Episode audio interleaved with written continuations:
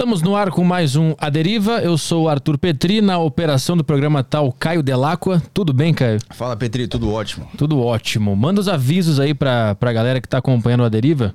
Fala galera que está acompanhando. É, bom, vocês podem interagir aqui com o convidado, mandar sua pergunta para o nosso convidado pelo Telegram da Saco Cheio TV, que é exclusivo para os assinantes. Então você só vai ter acesso se for assinante e é muito fácil. Entra saco, no www, é isso? Isso.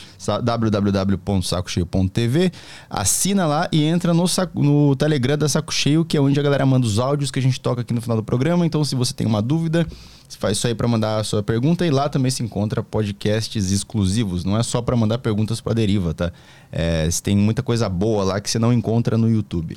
É isso aí. O pessoal que está no YouTube aí não precisa mandar super chat, é só mandar a sua pergunta que se ela for boa, o Caio vai separar, a gente vai fazer pro convidado aqui no final do programa, tá bem? Então vamos para o convidado de hoje, que é o Fábio Marcondes. Ele é escritor focado em abstinência e dependência química. Tudo bem, Fábio? Obrigado pela presença aqui no Deriva. Peraí que tá, tá mutado ali. Foi. Vai, manda ver, manda ver. Obrigado pelo convite, tudo ótimo por aqui também. É, tu, tu disse que tu, nos teus vídeos tu fala que tu escreveu cinco livros sobre dependência química e abstinência, né? Exato. De onde partiu a ideia do primeiro livro? Porque eu sei que tem a ver com a tua experiência pessoal, né? Exatamente. Bom, aos 27 anos eu estava totalmente viciado e comecei a escrever em cadernos a punho me despedindo da vida, cara. Tava fazendo ali, uh, tentando lembrar o que eu sentia, escrevia para poder ler. E assim eu fui escrevendo. Aí, aos 29, eu soube que seria pai e decidi parar com o uso de álcool e drogas. E eu tava já com quatro cadernos escritos e comecei a fazer um trabalho de análise em terapia e entreguei meus cadernos pro analista. Ele olhou os cadernos e falou: Meu, vai publicar isso. Então, aconteceu de uma forma muito orgânica, muito sem querer, na verdade. Uhum. E o primeiro livro nasceu assim. Qual é o nome do primeiro? 30 anos fudeu. 30 anos fudeu. Com 27, tu tava completamente viciado em, em quê? Cara, ali eu tava. Assim, o, o, final da minha, da minha ativa, né, de uso foi por causa da cocaína, ela que me destruiu. Ah. É, então, só que a, a, cocaína ela não estava mais isolada, era a cocaína com todas as outras. Uhum. Eu bebia muito, eu posso dizer que eu sou um alcoólatra. É, todas as drogas potencializavam o meu uso de álcool, então qualquer droga que eu usava fazia com que eu, bebe, que eu fosse beber mais. Uhum. Quando chegou a cocaína, foi a combinação perfeita. Eu cheirava, não ficava mais bêbado e bebia mais e ficava bêbado e drogado. Uhum. Então, assim, foi, foi o, o, finalzinho, mas eu ainda não parei aos 27. Aos 27 foi quando eu identifiquei. Quando eu comecei a querer parar, quando eu tava já sofrendo, com muitas perdas, prejuízos, tendo delírio. E aí ainda continuei dois anos, cara. E esses dois anos foi profundo, ladeira abaixo. Hum. Deu, deu total de quantos tempos usando? Tempo usando foram de 15 para 16. Comecei aos 14. Então, foi uma jornada aí intensa. Aos 14 eu comecei a beber, né? Comecei a beber e fumei maconha, mas eu não curtia a, a brisa da maconha, que eu alucinei. Hum tive, uma, tive um déjà vu assim profundo, eu não conseguia sair de, um, de uma janela de loucura. Eu fiquei muito assustado. Uhum. E a bebida, bebida casou. A bebida continu, e continuou esses 15 anos. A maconha seguiu nesses 15 anos? A maconha, ela voltou com tudo aos 18, cara. Aí eu peguei a manha do uso. Uhum. Aí eu já não, não delirava mais. E aos 18, na real, eu comecei pesado nas drogas. Então a maconha entrou, entrou LSD, entrou êxtase, entrou MDMA. Uh, ah, e eu cheirava muito lança. Hum. Muito, muito lança. Então foi só aumentando assim. Depois dos 18 para frente, todas essas elas se mantiveram no uso. o que, que era? Era todo dia? Era no fim de semana? Como é que funciona essa questão da frequência? Ah, meu, na verdade não, né? Quando, quando você ainda é mais jovem, adolescente, assim, é mais quando sai pra umas baladas. Se bem que aos 14 eu já ia pra umas baladas durante a semana. Então uhum. eu já bebia durante a semana e final de semana também. Uhum. Mas o uso, ele é menor. Ah, dos 18 em diante, começou a ficar um pouco mais intenso, porque a maconha dá para fumar todo dia. O álcool, às vezes, você não curte fumar, é, beber todo dia. Ele começa a ficar mais pra night mesmo, né? E eu sempre treinei também, esse que é um outro ponto. Eu acabei tendo uma potência de uso muito forte, uma por uma resistência psicológica e uma resistência fisiológica. Então eu não ficava bebendo o tempo inteiro, mas a maconha eu comecei a fumar todo, todo dia praticamente. Uhum. E a gente pode colocar aí dos 18 até os 27, porra, um uso frenético de, sei lá, segunda, terça, aí quarta uma rebordose, aí quinta e sexta de novo, night pesada. Uhum.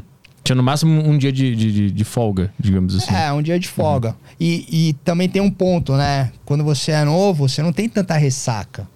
Dá para aguentar. Então, porra, tomava uma ali, fazia uma merda qualquer, dia seguinte tava zerado. Uhum. Aí quando entrou cocaína e começou a chegar a idade, nossa, ressaca era master, né? Aí, aí começa a ficar mais pesado, aí precisa de uns dois dias para recuperar. Uhum. Aí é vomitar sangue, bilha, aí começa uma bosta. só percebeu que tu tava num caminho errado ali pelos 27. Até então tu tava vivendo achando que tava tudo ok?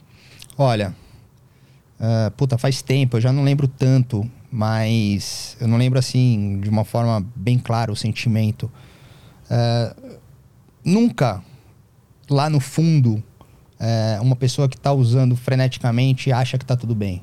Sempre tinha uma dúvida ali, porra, é, aquela, velha, aquela velha frase, né? Nunca mais bebo. Aquele nunca mais bebo, ele sempre existiu. Uhum. Saca? Então, o nunca mais bebo, mesmo sendo jovem, ele já mostra que alguma coisa não tá legal. Então tinha.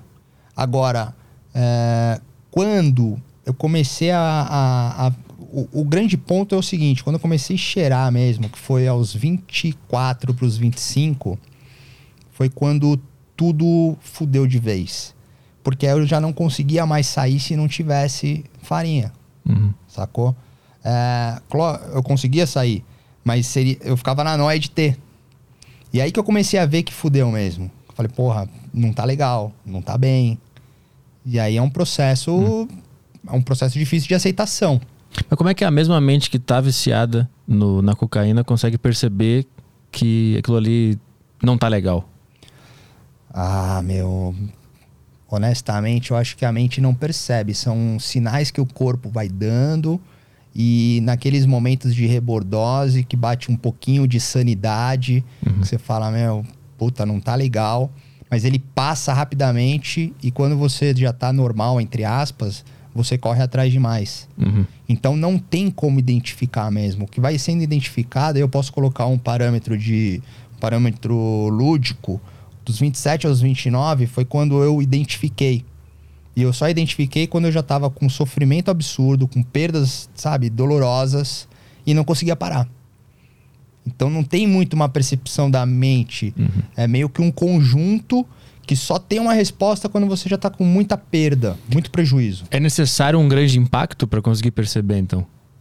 Talvez para alguns, outros consigam de repente perceber de uma forma mais menos dolorosa. Uhum. Né? Isso também vai. Eu tive uma educação muito ampla, é, com, com muita transparência.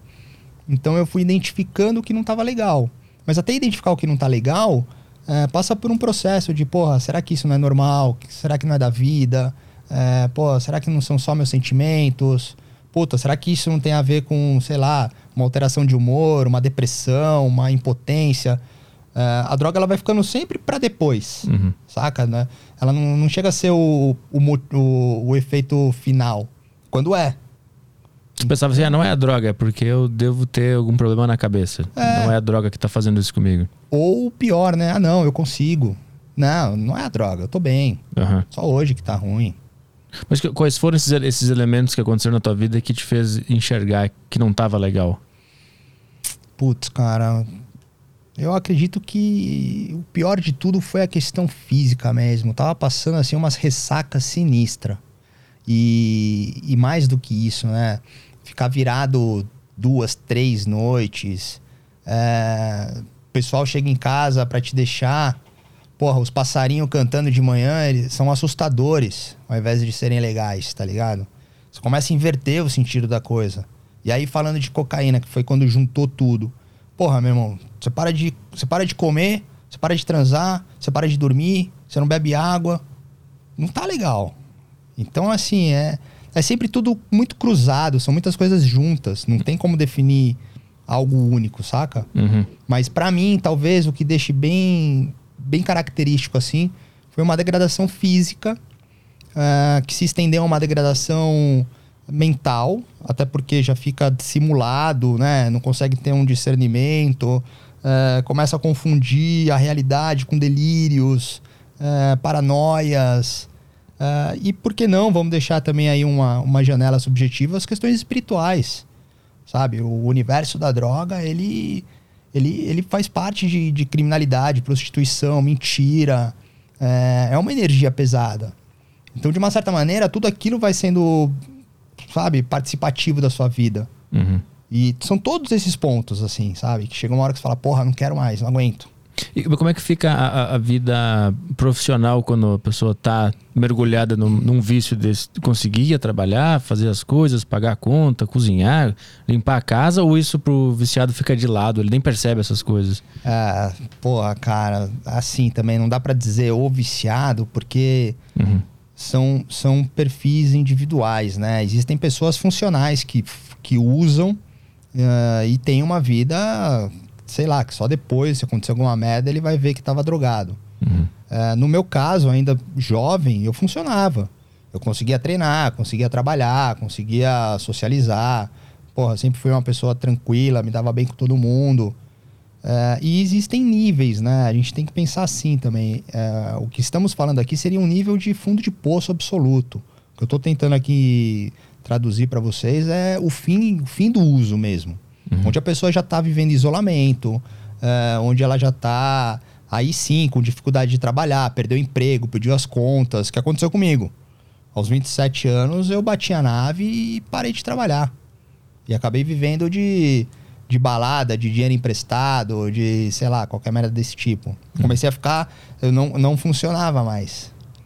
Então, eu acredito que para um fundo de poço, para um uso mesmo em estado final, é muito difícil uma pessoa ter uma vida prática, né? Uhum. Relacionar, trabalhar, estudar, sei lá, cuidar de se tomar banho, comer. Uhum.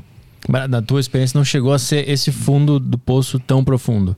Foi um pouquinho antes disso, na tua Foi experiência? um pouquinho antes. Eu tive, eu tive uma passagem muito curta que me assustou que foi bem no finalzinho mesmo. Já eu parei de usar aos 29, né? Uh, foi bem no finalzinho, onde eu já estava virado dias sem usar, sem, sem dormir. Uh, acordava, a primeira coisa que eu pensava era em buscar. E outra, né? Tem um detalhe, isso é importante saber. Eu tinha, uma, eu tinha uma vida de uso de, porra, noite paulistana, socialite, bagulho da hora, modelo, playboyzada, porra, bagulho classe A. Não vai uhum. falar que é ruim, bagulho bom pra cacete. Quando eu cheguei nesse fundo de poço, eu não queria mais nada disso. Queria ficar em casa. Se tinha 50 mango, ao invés de pegar, sei lá, 99, pegava cinco pino na boca. Ou quatro e deixava o outro pra uma pinga. Então, assim, aí o que aconteceu foi que um dia, esse dia marcou pra caralho. Eu não tinha dinheiro nenhum. Eu fui na boca com uma máquina digital que ainda tinha na época, umas coisinhas assim, uh, para trocar por droga. E aí eu cheguei na boca, dei, dei a máquina. Eu não lembro se os caras me deram três ou quatro pino. Eu queria pegar cinco, como se valesse 50 a câmera. E e aí ele falou: Não, boy, vai, não vai, não vai dar, não sei o quê. Eu falei: Pô, pega esse moletom então. Meu pai trouxe da Itália. É legal pra caralho.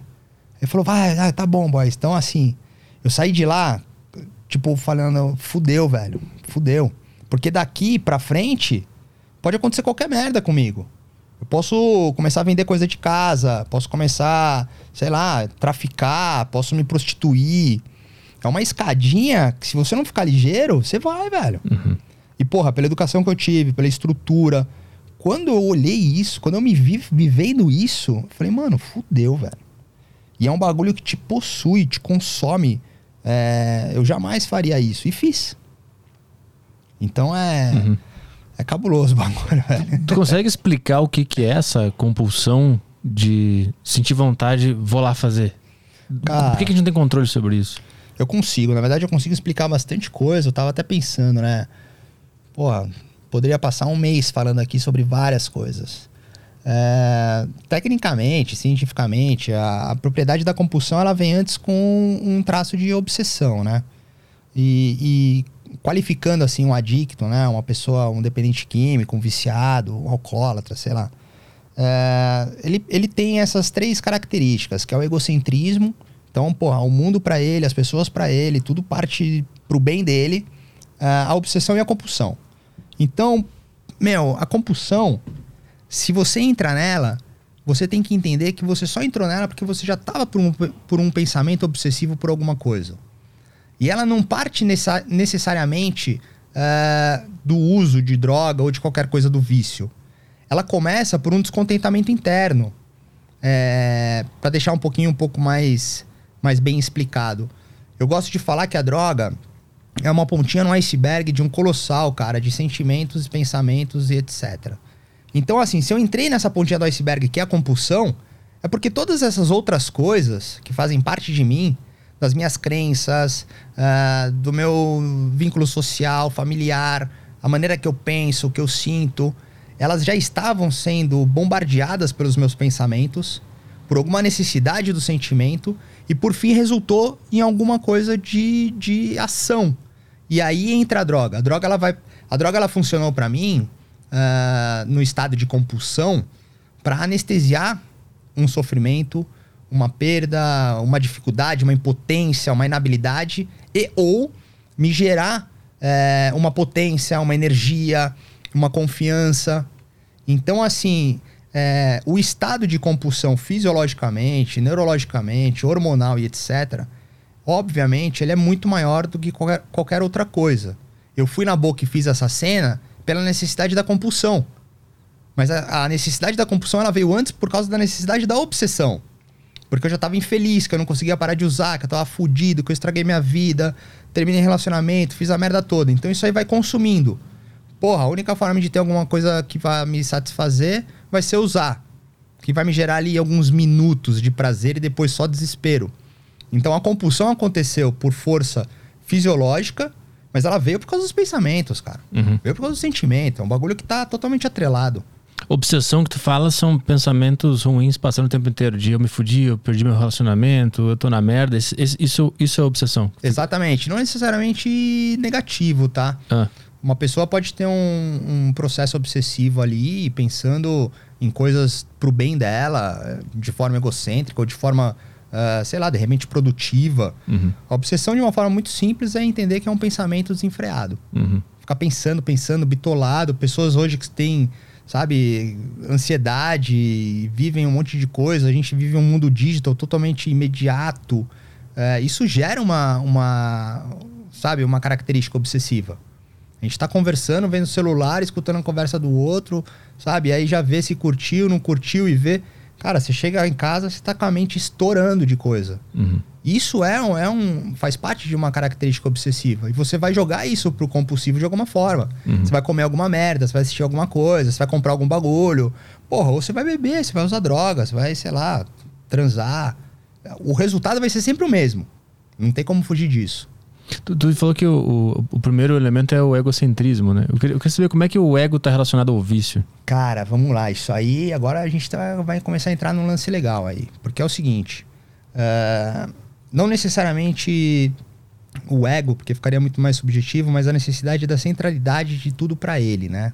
Uh, então, assim, eu vou até fazer uma relação muito rápida aqui. Uma criança. Uma criança, ela, meu, ela começa, ela tem um processo natural de crescimento, de educação, orientação e tal, mas até então ela entende que o mundo é ela. Né? Ela parte ali, tem a mãe, tem o pai, tem a casa dela, tem os ambientes dela, e é tudo para ela. Porra, ela chora, ganha, ganha leite, porra, ela caga, vai limpar a bunda. É, é ela que existe, é só ela, é uma, é uma microexistência. Então, basicamente, fazendo uma relação com isso, uma pessoa que cresce e que tem uma propriedade egocêntrica, ela é, ela é como se fosse uma criança. Ela não consegue entender que o mundo ele é, ele é coletivo, é uma unidade, que existem vidas cruzadas, que existem vidas paralelas, que existem diversas outras coisas. Então a, o egocentrismo ele faz com que tudo pareça que aquilo é ruim para ele ou é bom para ele e que aconteceu por causa dele. Chega a ser quase doentio. Porque, sei lá, podem ter pessoas que, assim como eu, porra, eu tô andando na rua, caiu um galho na árvore. Caralho, caiu um galho na árvore porque Deus tá falando comigo. Isso já é uma qualidade é, egocêntrica. E aí vai me gerando um nível de pensamentos obsessivos. Então, qualquer coisa uh, que esteja atribuída ao meu pensamento e ao meu sentimento, quando não em discernimento, tá dentro dessa característica egocêntrica. Egocêntrica de posse, egocêntrica de egoísmo, egocêntrico de tudo ser para mim ou contra mim, uhum. sabe? É basicamente isso. É que é muito amplo esse uhum. assunto. Não sei se eu consegui ser claro. Sim. Mas como é que o, o, o vício encaixa? Por que, que o, ego, o ego grande, nesse sentido, ele busca o vício em alguma coisa? Porque ele nunca se satisfaz. Porque é aquela mesma criança que, porra, precisou tirar a chupeta, vai sentir falta dela. Então ele foi tirado de um prazer. Ou ele chorou e não teve o colo. Ele sente falta de alguma coisa. Aí a gente começa a entrar num âmbito que realmente é, é muito subjetivo, mas que está totalmente ligado à questão egocêntrica. Porque o pensamento obsessivo de uso ou de vício, vamos colocar assim, uma pessoa viciada em pornografia, em compra, em comida, uh, álcool e droga, ela tá tentando preencher alguma coisa de, de, de algo egocêntrico que não foi bem resolvido. E por mais difícil que seja acreditar ou entender, todas essas coisas elas estão originadas na infância. É, então o egocentrismo está totalmente ligado a isso. Quando a gente pensa, ah, uma pessoa, um adicto é egocêntrico, obsessivo e compulsivo, é que a obsessão do pensamento de droga como fuga ou prazer e o uso como fuga e prazer está atrelado ao sentimento e o pensamento não compreendido, não representado, não, não bem elaborado de alguma falha, não de propósito, mas que ele entendeu na infância. Um abandono, uh, uma carência, ou um excesso de cuidado, um excesso de presente, muito mimado. Então, essa característica egocêntrica vai acompanhar a pessoa para o resto da vida. Uhum. E ela não necessariamente seja ruim. Todos somos egocêntricos. Só que existem níveis. Existem níveis de egocentrismo e existem níveis que podem te levar a delírios, como eu te falei agora. Uma pessoa que entra no nível de qualquer coisa que acontece no mundo é por ela. Porra, tá chovendo e aí abriu uma nuvem e caiu um raio de luz nela. Nossa, velho, é uma pessoa iluminada que teve um pensamento X e porra, não sei o que, então por causa disso eu vou estourar um baseado hoje porque tá tudo certo. Vai cruzando um monte de confusão que na verdade não tem nada a ver uma coisa com a outra. Uhum. Mas é porque ela é egocêntrica. Ela não consegue entender que ela faz parte de um todo. E não o todo é por causa dela. Uhum. O, o, ego justamente procura essa, essa satisfação, não satisfação. Satisfação, o ego está querendo que isso aconteça com ele. Por isso que ele procura o vício. É. Sim, de uma certa forma, sim. É, porque aí a gente vai filosofar um pouquinho agora, tá? É, porque a gente tem o ego, né? A gente tem o ego da psique, na característica da psicanálise, a gente tem o ego na questão uh, filosófica, a gente tem o ego do budismo. Então, o ego ele tem várias representatividades diferentes. Uhum. Uh, a gente pode entender que nascer, existir, é de suma dificuldade. A gente acaba, sabe, existe a, a, o, grande, o grande impacto da existência está quando você nasce. Você está ali protegido pela mãe, sabe? Se alimentando de forma simbiótica, é, acolhido. Porra, você já nasce, nasce na luz, tem que respirar, antes ganhava tapa na bunda, já acorda chorando. Porra, tem que começar a comer, se caga. Então, assim, nascer é um sofrimento, é uma angústia, é desesperador. E o que que acontece? A gente começa a entender que existe coisa boa e coisa ruim. Não necessariamente, não entrando no aspecto de, de ser algo bom ou ruim. Mas é óbvio, você vai, vai tendo prazer, vai tendo desprazer, e o, e o, e o nosso, a nossa psique, vamos colocar assim, a nossa necessidade de compreensão faz com que a gente procure, então, as coisas que são boas. Uhum. Só que muitas vezes a gente não alcança o que realmente é bom, ou o que a gente acha que é bom. E começa a compensar com outras coisas. Então, sei lá, porra, de novo a história da criança. Ele começou a comer chocolate, ele viciou em chocolate. Ele não vai querer parar para comer brócolis, rabanete, sei lá, qualquer merda desse tipo que, que a gente quer dar pros filhos. Ele vai querer chocolate. Falar, não, chocolate não pode. Puta, mas como não pode? Isso é uma delícia. Ah, porque faz mal. Faz mal por quê? Por causa do açúcar. Ah, porque você tem que ter propriedades, sabe, nutritivas. Aí começa esse. Você fala, porra, mas aqui é legal, mas aqui é ruim. Uhum. Então é um processo natural que existe em todos. Aí falando do vício, para linkar o que você está dizendo, e a gente não deixar tão filosófico o assunto. Uma pessoa que tem características, uh, predisposições ao vício, seja por herança genética, seja por ambiente social, seja qual for o motivo que são múltiplos, ela vai ter essa mesma coisa, essa mesma característica do, do prazer e da dor, que existem em todos. Só que algumas pessoas conseguem elaborar isso. Algumas pessoas conseguem representar isso de uma forma natural. E elas vão seguir uma vida mais bem equilibrada. Porque isso faz parte da existência. A pessoa que é totalmente egocêntrica, que não consegue entender isso, que foi negada na infância do chocolate, entendeu que foi rejeitada, por exemplo. Então ela vai tentar compensar de novo a busca daquele chocolate de alguma forma. E se ela já tem ali na, na família traços de, de dependência, famílias que muitas vezes são alcoólatras, alguns casos de uso, cara, a hora que ela pegar primeiro copo de drink, a primeira droga vai ser banana para macaco, meu irmão. Porque ela vai ter a mesma sensação do chocolate. Fala, caralho, que explosão, explosão de, de prazer. Uhum. E vai fugir da dor. Pô, tomou o primeiro pé da bunda na, da namorada. Cara, doeu pra caralho. O que, que ele vai fazer? Ele vai comer um chocolate para compensar. Então, de novo, não é que o ego vai estar tá trabalhando em cima do, do prazer ou desprazer mas vai ser uma compensação de fugir do sofrimento. Uhum. É que o ego rotula as coisas como prazer ou desprazer, né? É, é, dele esse conceito. Em, é. em essência, não, não, existe prazer ou desprazer, né? É. Nós que, o, o nosso ego que dá esse, essa, essa, esse rótulo às experiências, né? Eu acho que eu tô entendendo. Então, aí um, um, um ego tá sempre querendo esse, essas coisas que ele rotulou como prazer. Então, o, e o vício em, em droga é o maior desses prazeres. Então, ele se afunda lá porque lá é onde está esse grande prazer que ele rotulou como prazer. Mas Porra. em essência não é prazer nem desprazer, é só um, um líquido que entra.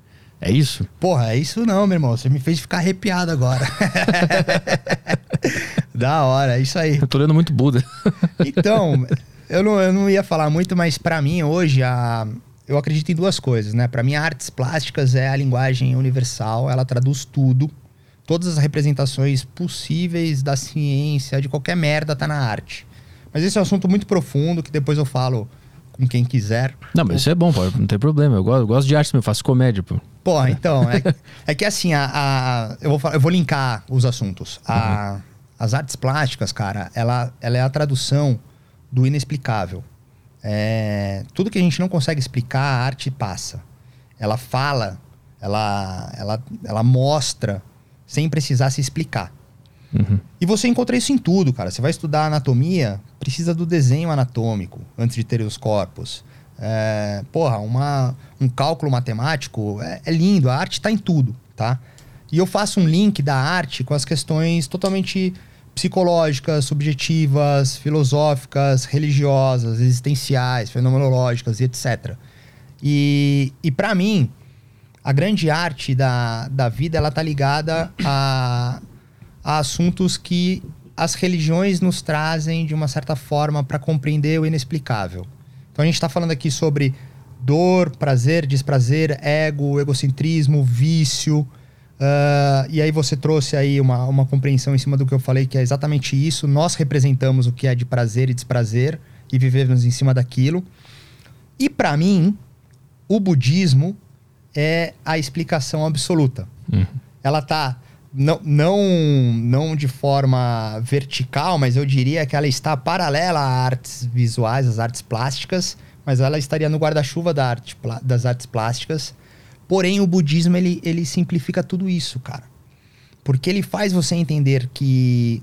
Uh, eu vou dizer o, budi o zen budismo. Eu não queria dizer, mas é, é que o zen, o zen é o, é o absoluto de compreensão. E, e eu não sou nada zen, porque o zen ele não pode uh, habitar em cima da compreensão, ele tem que ser habitado em cima da vivência. E eu não vivo porra nenhuma do zen, eu compreendo o zen. Uhum. Então, eu, para um zen, sou uma vergonha. Mas eu entendo a, me a, a mecânica do zen e ele funciona. Sendo direto, o zen fala que não existe o prazer e o desprazer. É exatamente isso que você falou, por isso que eu puxei esse assunto.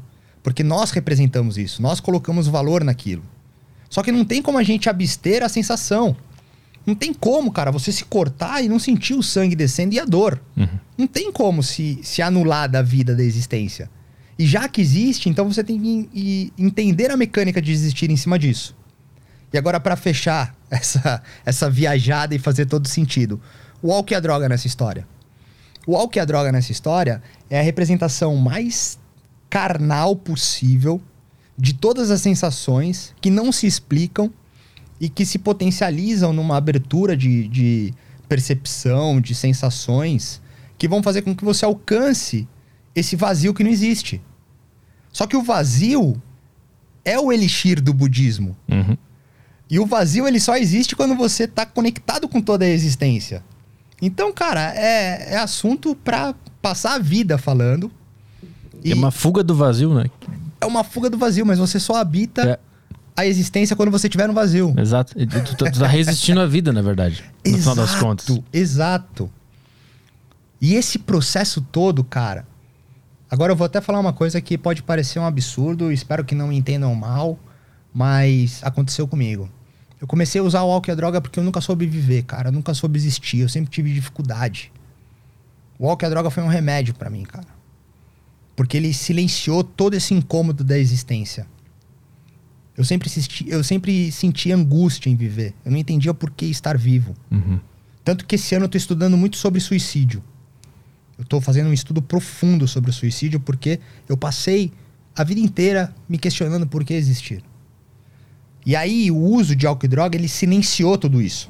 Ele tapa esse, esse vazio, né? Ele, ele, meu, ele me fez ficar desinibido, me achar bonito, porra, chegar nas minas, conhecer gente pra caralho. Depois veio a conta do, do sete pele, né, mano? Que depois não tem ideia, velho. Você mexe com droga, você vai trabalhar com uma energia pesada. Depois chegou os boletos do inferno e foi foda pagar. Uhum. e aí, nesse processo todo, quando eu comecei a ficar abstêmio, sóbrio, tudo isso voltou. Essa inabilidade de viver. Então eu me aprofundei, mas assim, muito em estudos religiosos, filosóficos, psicológicos. Participei de um monte de coisa. E eu já tinha isso de casa, né? Eu já, eu já cresci num ambiente desse. Uhum. E, e foi a sintetização do budismo que me fez entender que, de fato, eu estava preenchendo esse vazio com um monte de merda. Eu, não, eu tô dizendo isso, mas eu não consigo viver a plenitude do budismo até hoje. Uhum. Mas eu já consigo entender que não é o álcool e a droga a solução. Eu vou continuar tendo dias difíceis, pensamentos difíceis, sentimentos difíceis, que eles estão representados por mim desde o meu vazio da infância, que eu não consigo entender muitas vezes e que eu representei por alguma coisa que talvez eu não consiga representar nunca, mas que basta eu hoje ressignificar. Que basta eu hoje encontrar novos propósitos, que basta eu preencher hoje de uma outra forma. E assim eu vou encontrando uh, essa complexidade do budismo que é simples, uhum. De estar no vazio. Mas não tem como eu viver de luz, não tem como eu ficar sem comer, não tem como eu, eu me abster do físico. Claro. Mas eu preciso encontrar uma maneira de viver o equilíbrio entre isso. O budismo fala: se você apertar muito a corda do violão, ela estoura. Se você deixar muito solta, ela não dá música. Então ela tem que estar no time certo para bater a nota. Uhum. É isso.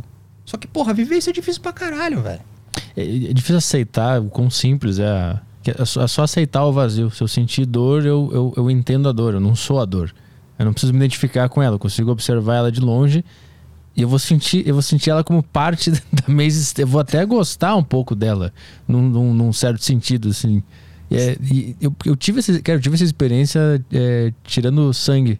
Não, botando o soro nesse dia no hospital, porque eu sempre tive muito medo de agulha. Eu desmaiava e começava, suava a mão e, e dava um escândalo no hospital. Sempre que tinha que tirar sangue, eu botava soro.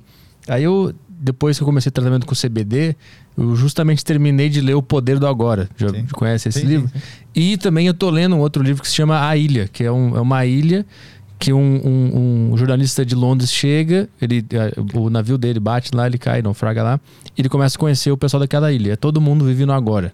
Olha Todo mundo vive no presente. Aí ele vai conhecendo as pessoas, aí tem uma outra galera que não gosta disso e quer ocidentalizar aquela ilha. Então tem toda uma, uma trama nesse sentido. Mas assim, todo mundo lá vive no presente. Eu tava lendo esse livro também. E nesse livro é, conta que os habitantes da ilha treinaram papagaios e pássaros para ficar falando o tempo inteiro. Aqui e agora, aqui e agora. Estão, ao invés de cantar, eles estão falando isso. E aí tem uma cena de uma cirurgia lá que o cara vai fazer, e aí o cara fala para ele, ó, presta atenção no pássaro que tá falando atenção. Atenção, aí ele pergunta atenção ao quê? Aí o, o, o cara da ilha fala atenção à própria atenção. Só, só tem atenção à atenção. E aí ele faz a cirurgia e aí ele não sente tanta dor quanto ele sentiria se ele não tivesse naquele momento. E eu tava lendo esse capítulo e o cara veio botar o, a agulha em mim. E eu consegui fazer um exercício de sentir a dor, observar que ela tava machucando o meu corpo físico, mas me descolar dela e só, só tipo, aquela dor virou tudo, mas eu não tava mais ali. E eu, primeira vez eu não passei mal com agulha, não suei a mão, não quase desmaiei, eu fiquei de boa lá, por causa de, dessa noção de que eu conceituei como ruim aquela dor. Ela não é ruim, ela, ela só aconteceu ali. E ela machucou meu corpo físico, mas tudo bem até então. Mano, que irado, Esse velho. livro é bom pra caralho. A Ilha, é muito bom esse livro. Tô quase terminando. É excelente Caraca. esse livro. Meu, que experiência incrível, hein, cara? e tá tudo aqui na cabeça, né? É. Quem vê de fora era só um cara sentado numa maca. Né? Sim. Com sim. várias coisas acontecendo na, na mente. Mas, mas é. depois que tu, que tu vendeu o teu moletom lá e a, e a, e a máquina, nesse momento tu pensou. Tu, não, tu, pensou, tu concluiu que tinha que parar de usar ou tu começou a escrever aquelas cartas se despedindo da vida? Não, eu já tava no meu processo final, cara. Isso aí foi no finalzinho. Eu passei dois anos tentando parar. É. Eu já tinha escrito três, quatro cadernos nessa época. É, mas ali foi um momento marcante de realmente ver que eu tava perdidaço. Eu já sabia, já tava tentando, mas até então você vai dando um jeitinho. Vai lá, ah, não, puta, vou parar de cheirar então durante a semana. Tá fazendo umas coisinhas assim, sabe? Uhum. Mas aí aquilo foi ultrajante aos meus valores, aos meus princípios. Fiquei com muito medo, sabe? Essa é a verdade. Falei, porra, eu não sei o que eu posso fazer daqui para frente. Porque chegar nesse nível aí já, já foi assustador, cara. Mas dessas cartas que tu estava se despedindo da vez, tu estava estava planejando fazer isso ou só estava dando vazão? Não, eu achei que eu não fosse conseguir mesmo. Até, porra, eu tenho cinco livros publicados, né? E o meu primeiro livro ele tem todas essas barbaridades, porque mesmo limpo, eu achei que eu não fosse conseguir. E tô aqui até hoje, né? E então assim, nos, nos meus cadernos, eu tava tentando deixar, sei lá. A... Aí entra também uma qualidade do egocentrismo vaidoso, né? Eu achei que de repente eu ia deixar a revelação do mundo, como se eu fosse o novo Messias, um profeta, um ser iluminado. Porra, mano, o cara, sabe? Tinha o, tinha o tabu dos 27 anos, que os doidão, os doidão tudo morreu com os 27. Os gênios musicais e artistas, é. né? Uhum. Então a minha vaidade egocêntrica chegou nesse nível, do tipo, porra, Quero morrer e deixar um legado de conhecimento, como se eu soubesse tudo da vida. Uhum. É, o ridículo da minha, da minha existência fraca é essa. e aí, esses cadernos, eles continham tudo isso. E eu escrevia sem pensar em ninguém, nem nada. Uh, a escrita, ela amadureceu muito depois que, que minha filha nasceu. E o meu filho. Hoje eu tenho uma filha de 9 anos e um filho de 4 anos. Uhum.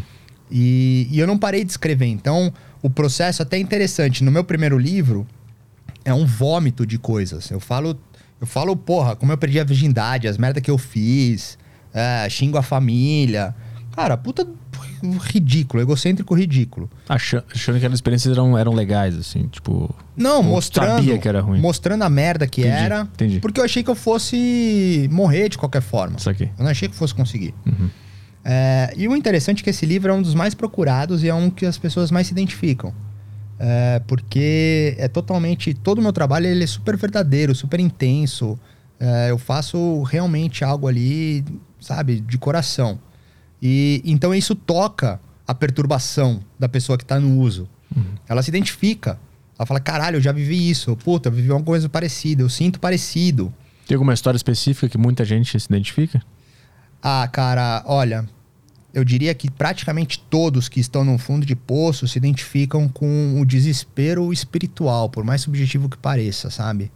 É, é como se estivéssemos possuídos por uma força maior que nos fizesse ir usar sem vontade e querer tirar a vida como solução, mano. Uhum. Puta, isso é. Isso existe em praticamente todos. De formas diferentes, uns mais, outros menos mas não tem um que não fale sobre uma, uma dificuldade espiritual, assim, de qualidade negativa. Uhum. É engraçado isso. Porque depois eu, eu apesar de tudo, eu, eu sempre busco o lado científico, o lado cético, agnóstico, Uh, eu procuro saber todas as verdades possíveis para desmistificar e ter uma, uma ciência concreta. Mas eu não anulo toda a potência das artes plásticas, como eu já, já explanei, para mim é, explica o inexplicável. Uhum. Uh, em contrapartida, até mesmo nos meus estudos, nos meus trabalhos, independência química, eu vejo que a participação desse mundo invisível, cara, ele tá em todo mundo. E é muito louco isso, porque a gente, a gente já conversou aqui algumas coisas sobre egocentrismo, filosofou um pouco, mas a ligação do álcool e da droga, cara, ela tá além do racional. E ela tá além do sentimental, inclusive. É, é como se eu falo que o meu, o meu livro, eu, eu escrevo de forma oculta para conversar com, as, com o lado oculto das pessoas. E é basicamente isso mesmo. É como se uma manifestação estivesse ali conversando por essa atmosfera invisível. Uhum. Sacou? É uhum. É meio maluco o assunto, mas é, é basicamente o que uhum. acontece uh, nos casos de uma pessoa que está no fundo de poço. É, é, ela sente que é uma, uma força que está levando ela, literalmente pegando a mão dela e, e, e tu, tu, consegue perceber que não é tu que está fazendo aquilo na hora, quando tu está usando aquela coisa que te faz mal? Tu consegue ter essa noção na hora? Isso aqui não parece eu, mas mesmo assim ele te consome e tu bebe e usa droga? Ou isso tu percebe depois que passa? Cara, aí eu posso falar por mim, não vou falar por todos, né? Mas também, novamente, todos retratam coisas parecidas.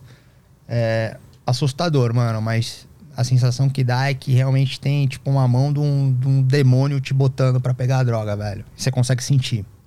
Caralho, que loucura. Não, o bagulho é alucinante, velho. O bagulho. E de alguma forma tu tá preso preso. Pequenininho no fundo de tudo isso. aquela mesma criança. aquela mesma criancinha, velho, que precisa, sabe, encontrar o acolho, que ela entendeu que não existia, uhum. ou que realmente não existiu e criar o dela próprio. E aí, quando tu decide parar, que começa a verdadeira batalha, eu imagino, né? Mano, parar de usar droga, eu, eu falo, inclusive, eu falo que o adicto, ele possui todas as enfermidades da doença mental, todas as dificuldades da saúde mental, ele passa por todas elas. Não é regra, mas basicamente todos passam por momentos depressivos, suicidas, delírios e alucinações, uh, espectros de bipolaridade, borderline. O bagulho é sinistro. Então imagina que você parando de usar droga, você vai ter tudo isso é que existem várias, várias verdades no universo da dependência química, da abstinência, sobriedade. Uh, existem vários tipos de recuperação, de tratamento.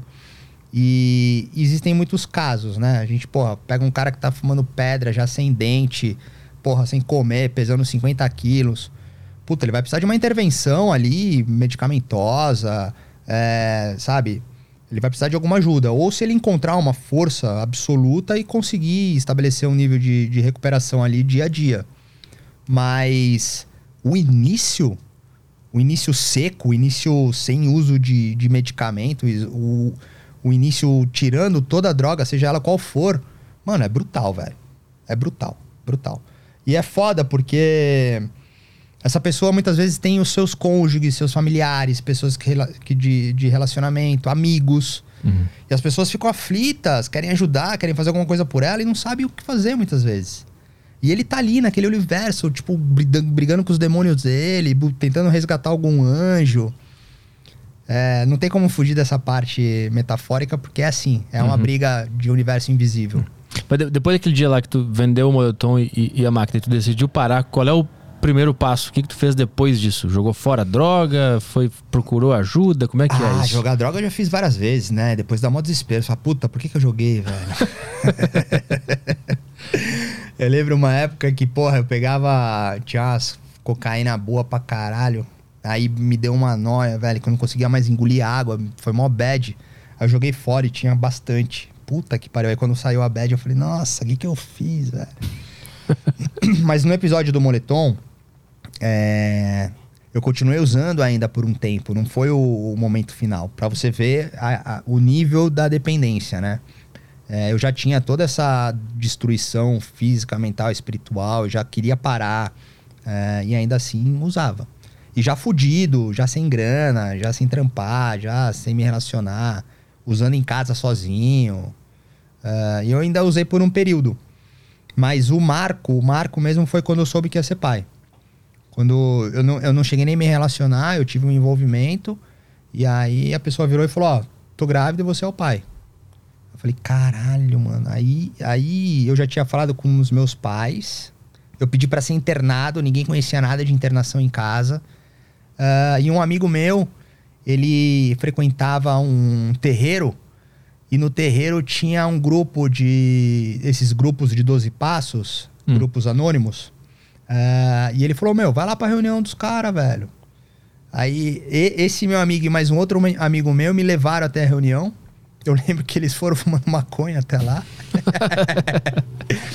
é, até um parênteses aqui, cara. São 10 anos que eu não uso álcool e drogas. Pô, trabalho em cima disso. Fiz toda a romantização com os livros. Porra, no começo eu fiz uma pá de coisa, velho. Do tipo, não, não, não me relacionar, não frequentar lugares que tinham álcool e drogas. Uh, enfim, um monte de coisa. Nem Natal em casa eu participei. Hoje, cara, eu preparo drink para meus familiares. Puta, amigo pode fumar maconha do meu lado. Eu consegui resolver isso, uhum. que também não é muito comum, tá? Mas enfim, no começo da, da minha recuperação foi assim. Eu ainda fiquei usando um pouquinho depois do episódio do moletom e entrei nesses grupos anônimos de 12 passos e fiquei. Como é que foi esse, esse primeiro grupo que tu foi? Tu lembra da experiência? Lógico. Porra, entrei lá, aquela marra, aquele egocentrismo, aquela vaidade. Eu sei tudo, aqui só tem noia. Imagina, vou ver o que, que é, mas não vou ficar, só vou ver qual que é o lance. Uhum. Porra, igual filme, velho. Entrei lá, os caras, ah, como é seu nome? Falei, bateram palma. E aí, meu, eu tava deslacerado, destruído. Porque o grande lance é assim, eu tava com muita dor. Então eu precisei fazer coisas para mudar a dor, que eu já vinha dois anos sofrendo. É... Então eu fiquei, eu fui me permitindo. E é legal que nesses grupos de 12 passos, eles têm uma política de um dia de cada vez. Se for um dia muito tempo, que seja de 5 em 5 minutos. Então eu fui entrando na atmosfera. E um lance muito legal é que ali eu me senti parte de algo. Eu me senti pertencente a uma comunidade, a um núcleo de pessoas com o mesmo propósito. Então eu comecei a ver pessoas ali vivendo bem. É, eu me identifiquei com a, com a dor, com o desespero, com o sofrimento. Então havia uma empatia. Nós éramos cúmplices ali, sabe, no propósito de encontrar uma nova maneira de viver, uma nova, sabe, uma forma plena e saudável. Uhum. Então foi assim, cara. Foi assim, foi no, foi no pelo, na unha. E o que, que, são esses 12 passos? Cara, os 12 passos eu não vou me aprofundar muito porque eu sou muito respeitoso às tradições que existem nos grupos, tá? Uhum. A gente não pode falar sobre eles. Uh, então, assim, naturalmente eu posso falar sobre os 12 passos, que advém da Irmandade Mãe, que é Alcoólicos Anônimos. Existem várias outras, mas eu não vou falar sobre eles porque eu respeito as tradições. Mas basicamente o que eu posso falar é que isso existe inclusive nos, uh, nos núcleos de, de comunidades terapêuticas, hospitais, enfim, existe uma informação ao público aberta. São passos com princípios que fazem você entender que, principalmente, o vício é uma doença. Já começa por aí. É super difícil você entender que é uma doença, cara. Porque você entende que de repente é um efeito ali de, sei lá, sem vergonhice, é, mau caráter, vagabundagem. E, mano, é uma doença, velho. É uma doença que tem, inclusive, uma qualidade progressiva ela é incurável, pode levar ao enlouquecimento. Cara, ela pode ser fatal, você pode ser preso, sabe? Internado, morto, um monte de merda, cara, atrelado a essa doença. Uh, então, esses 12 passos, eles trabalham em cima de, de princípios que vão fazendo você compreender a doença uh, e encontrar formas, maneiras, jeitos uh, de viver um dia de cada vez sem uso de álcool e drogas. Uhum. existe uma atmosfera muito amorosa, Existe, existe essa relação terapêutica de grupo, uh, existem princípios espirituais que vão auxiliando para preencher aquele vazio, né? Daquela mesma criancinha que encontrou na droga um conforto. Uh, então é basicamente isso. Uhum. E é muito legal. Para mim funcionou. Uh, eu fiquei ali cinco anos, praticamente todos os dias. Sempre fiz análise, né? Sempre fiz um trabalho terapêutico também. E, e eu frequento até hoje para mim é um complemento, assim, sabe? É esse mesmo que tu foi pela primeira vez ou já é outro? Ah, eu vou em vários. Tem grupo entendi. no mundo inteiro, cara. Ah, entendi. Porra, quando eu saio do país também, eu tava no Chile, eu fui lá no grupo, Uruguai. Qualquer lugar que eu vou, tem um grupinho, eu vou lá. Um, dois, três, salvo, sabe? O Pix. e, e, e, a recaída? Puta, a recaída é foda, hein, mano? Eu, eu não tive. Não teve? Ah, depois que eu estabeleci a minha abstinência consolidada, eu não tive. Que a abstinência consolidada é, são, é quanto tempo? Ah, não tem. Puta, aí a gente vai entrar num universo bem amplo, tá? Assim, existem nos protocolos médicos algum, alguns números para a gente poder entender, porque existem várias classificações, assim. Então, sei lá, é, através de uma linha, um diagnóstico médico com internação, tem 30 dias de desintoxicação, Aí, pô, tem seis meses para uma ressocialização social. Uh, Entende-se que o, que o organismo está completamente abstêmio depois de cinco anos, dependendo da droga. Então, assim, só que isso é muito relativo, isso é muito amplo, isso é individual, não tem como definir. Uhum. Mas, mas a, a, tua experiência foi foi como? Eu divido a minha recuperação em dois, dois estágios. Os cinco primeiros anos e os cinco anos que eu tô vivendo agora. Para os dez anos que eu tô limpo. Uh, os cinco primeiros anos, cara, eu vivi um universo totalmente bitolado. Totalmente sabático. Eu mergulhei nas artes plásticas, mergulhei na recuperação, não fazia porra nenhuma. Não trabalhava, não fazia nada, cara. Nada. Só estudava. Mano, acho que eu li uns 500 livros, fiz um monte de coisa. Escrevi pra cacete, publiquei livro. Só que eu vivia na minha bolha de proteção. E aos cinco anos, cara, eu tava afim de morrer, brother. Mesmo limpo. Hum. Porque eu não tava vivendo. Eu tava protegido numa núclea, no, num núcleo, numa bolha uh, de abstinência ali. Mas sem viver, sem experiências, sem relacionamentos, uh, sem vivência coletiva. Uhum. E eu identifiquei e decidi mudar. Porque eu tava, é, como eu falei, o, o, pensamento suicida ele é, ele é frequente e a doença é progressiva. Então, dependendo do meu humor, do meu estado, isso volta. É uma, é uma manutenção. Então, eu defino esses cinco primeiros anos como um período bem sabático de recuperação, onde me alicerçou. Tanto que hoje eu não, eu não, não uso álcool e drogas, passo por momentos difíceis, mas eu consolidei com esses cinco anos. Ele foi muito bom. E os outros cinco, onde eu voltei a trabalhar, onde eu casei, tive filho, uh, poxa, comecei a socializar, sabe, interagir, diminuir o meu egocentrismo, a minha vaidade, porque até então eu tava vivendo uma ridicularidade de vaidade egocêntrica, achando que eu era o escritor iluminado que descobriu a verdade da existência. Porra, tava ali deprimido, sofrendo, querendo me matar, velho. Entendeu? Então é super contraditório isso. E todas essas verdades eu tenho em cima de mim e trabalho em cima delas. E agora esses cinco anos que eu tô ativo, né, produtivo, funcional e etc, continua tudo igual. Só que eu consigo dar risada de mim mesmo, eu vejo o quanto eu sou ridículo, tento fazer diferente. Porra, me coloco num nível de, de sabe, Pô, eu conheço coisas, sei de algumas coisas, mas não é a verdade absoluta. Existem diversas verdades.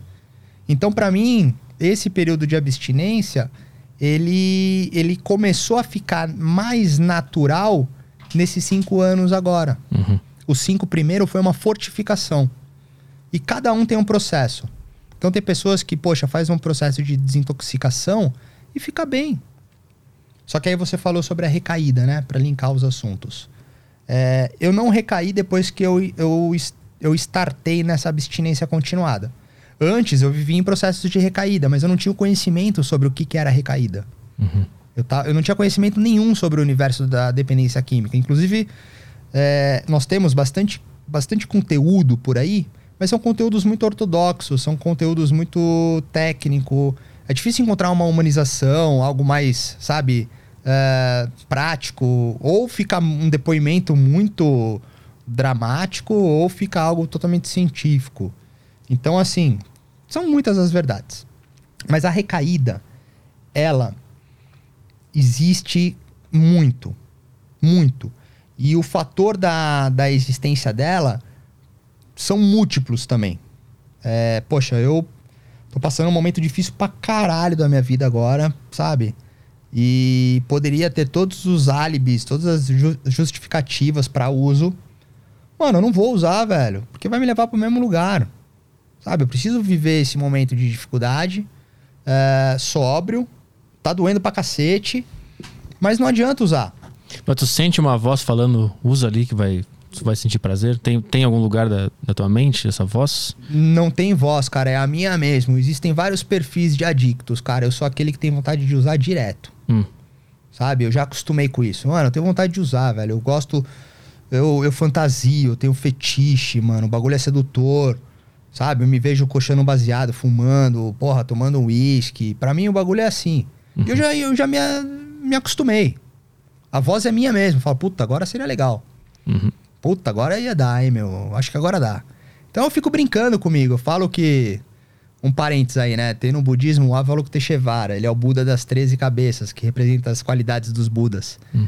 E eu falo que vários seres vão conversando comigo. Eu deixo eles com vontade de usar e eu sigo na minha aqui sem usar. Uhum. Tá ligado? Uhum. Mas é a minha própria voz. Uhum. Em contrapartida, eu não recaio porque eu tenho isso bem definido. Porque eu sei que a solução não é o uso. Eu preciso acolher essa minha mesma criança de uma outra forma, de uma forma adulta. Eu preciso acolher essa criança de uma forma produtiva, uma forma saudável, plena. Muitas vezes eu não consigo. Só que aí a melhor coisa que eu posso fazer é não usar, porque eu já consegui alguma coisa. É a ação da não ação, Uhum. saca? Uhum. Isso é, é riquíssimo.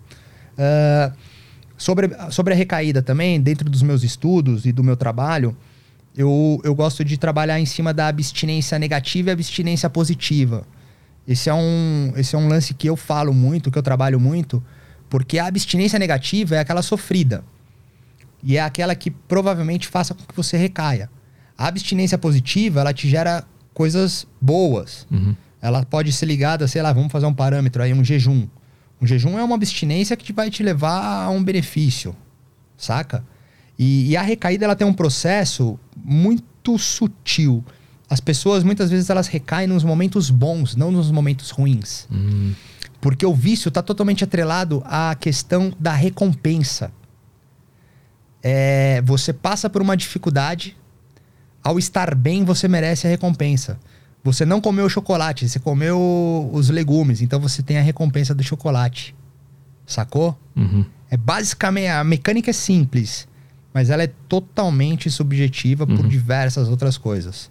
Então assim, a recaída ela pode existir para as pessoas que não fazem um estudo profundo de si, ah, que estão no início de uma recuperação onde o fisiológico é gritante, onde as alterações neurológicas, hormonais são brutais. Mas havendo uma consolidação de, de abstinência, a recaída, ela muitas vezes está atrelada a alguma coisa que você não conseguiu trabalhar sentimental e racional. Sacou? Mas o que, que é a abst- a abstinência negativa? Como, como que o cara é, é, faz isso? Abstinência negativa ela está muito envolvida ah, no início da recuperação por questões fisiológicas, cara. Porra, você tava cheirando pó pra caralho. Mano, seu organismo, suas células, você precisa daquilo. Você vai ter uma, uma abstinência física. Uhum. Passou a física, você vai ter uma abstinência psicológica. Você vai precisar daquilo psicologicamente. Passou o psicológico, vai vir o sorrateiro, que é o, é o sentimento que ainda o psicológico não conseguiu representar. Tudo isso é sofrido. E tudo isso está atrelado à abstinência. E se você não conseguir trabalhar de forma racional ou aceitar alguma presença espiritual, um sentimental um pouco mais amoroso, bondoso e etc., você vai rapidamente voltar à abstinência física. O físico, o corpo grita. Uhum. Vem fissura. Vem fissura, cara. E a fissura, isso tudo faz parte da abstinência negativa. A fissura, ela é tão forte que ela pode existir até mesmo depois de múltiplos anos. Eu tô com 10 anos sem, sem usar álcool e drogas. Ano passado eu tava desesperado para fumar maconha. Eu montei um closet com meia luz, sofá, meus livros. Cara, aquela, aquela sedução do ambiente fez eu salivar para fumar maconha. Então, assim, eu não entrei numa qualidade de abstinência negativa sofrida, eu não entrei numa fissura, mas eu fiquei obcecado por aquilo. Qual foi a abstinência positiva em cima disso? Entender que eu estava carente com alguma coisa, incomodado com alguma coisa, descontente com alguma coisa, tentar representar essas questões mais subjetivas, dar nome para ela, aceitar se eu não conseguir mudar, tentar modificar aquilo que eu posso. Então, cara, é uma jornada Puta, e, é, Sim. e essa jornada ela existe com todo mundo, isso que é legal. Eu faço esse estudo, eu tenho o título, a classificação da dependência química, mas de novo, ela é a pontinha no iceberg. Tirou isso, todo mundo vive esse tipo de coisa. Uhum. Só que aí nem todo mundo chega no, no vício, né? Exato. Mas essas mesmas, esses mesmos, esse iceberg, ele pode te levar para coisas boas? É, aí é abstinência positiva. Tipo assim, eu sinto tudo o que tu sente, mas eu me viciei em correr. Sim. E tu se viciou em álcool. Isso, isso acontece? Porra, o máximo que vai acontecer, você vai machucar seu joelho, sei lá. Sim. Uhum. No álcool eu posso bater o carro, posso matar alguém bêbado. Mas eu digo assim, carro. os mesmos elementos que levam um ao, ao, álcool são os mesmos elementos que levam o outro a exercício, ou a ler, ou a fazer arte.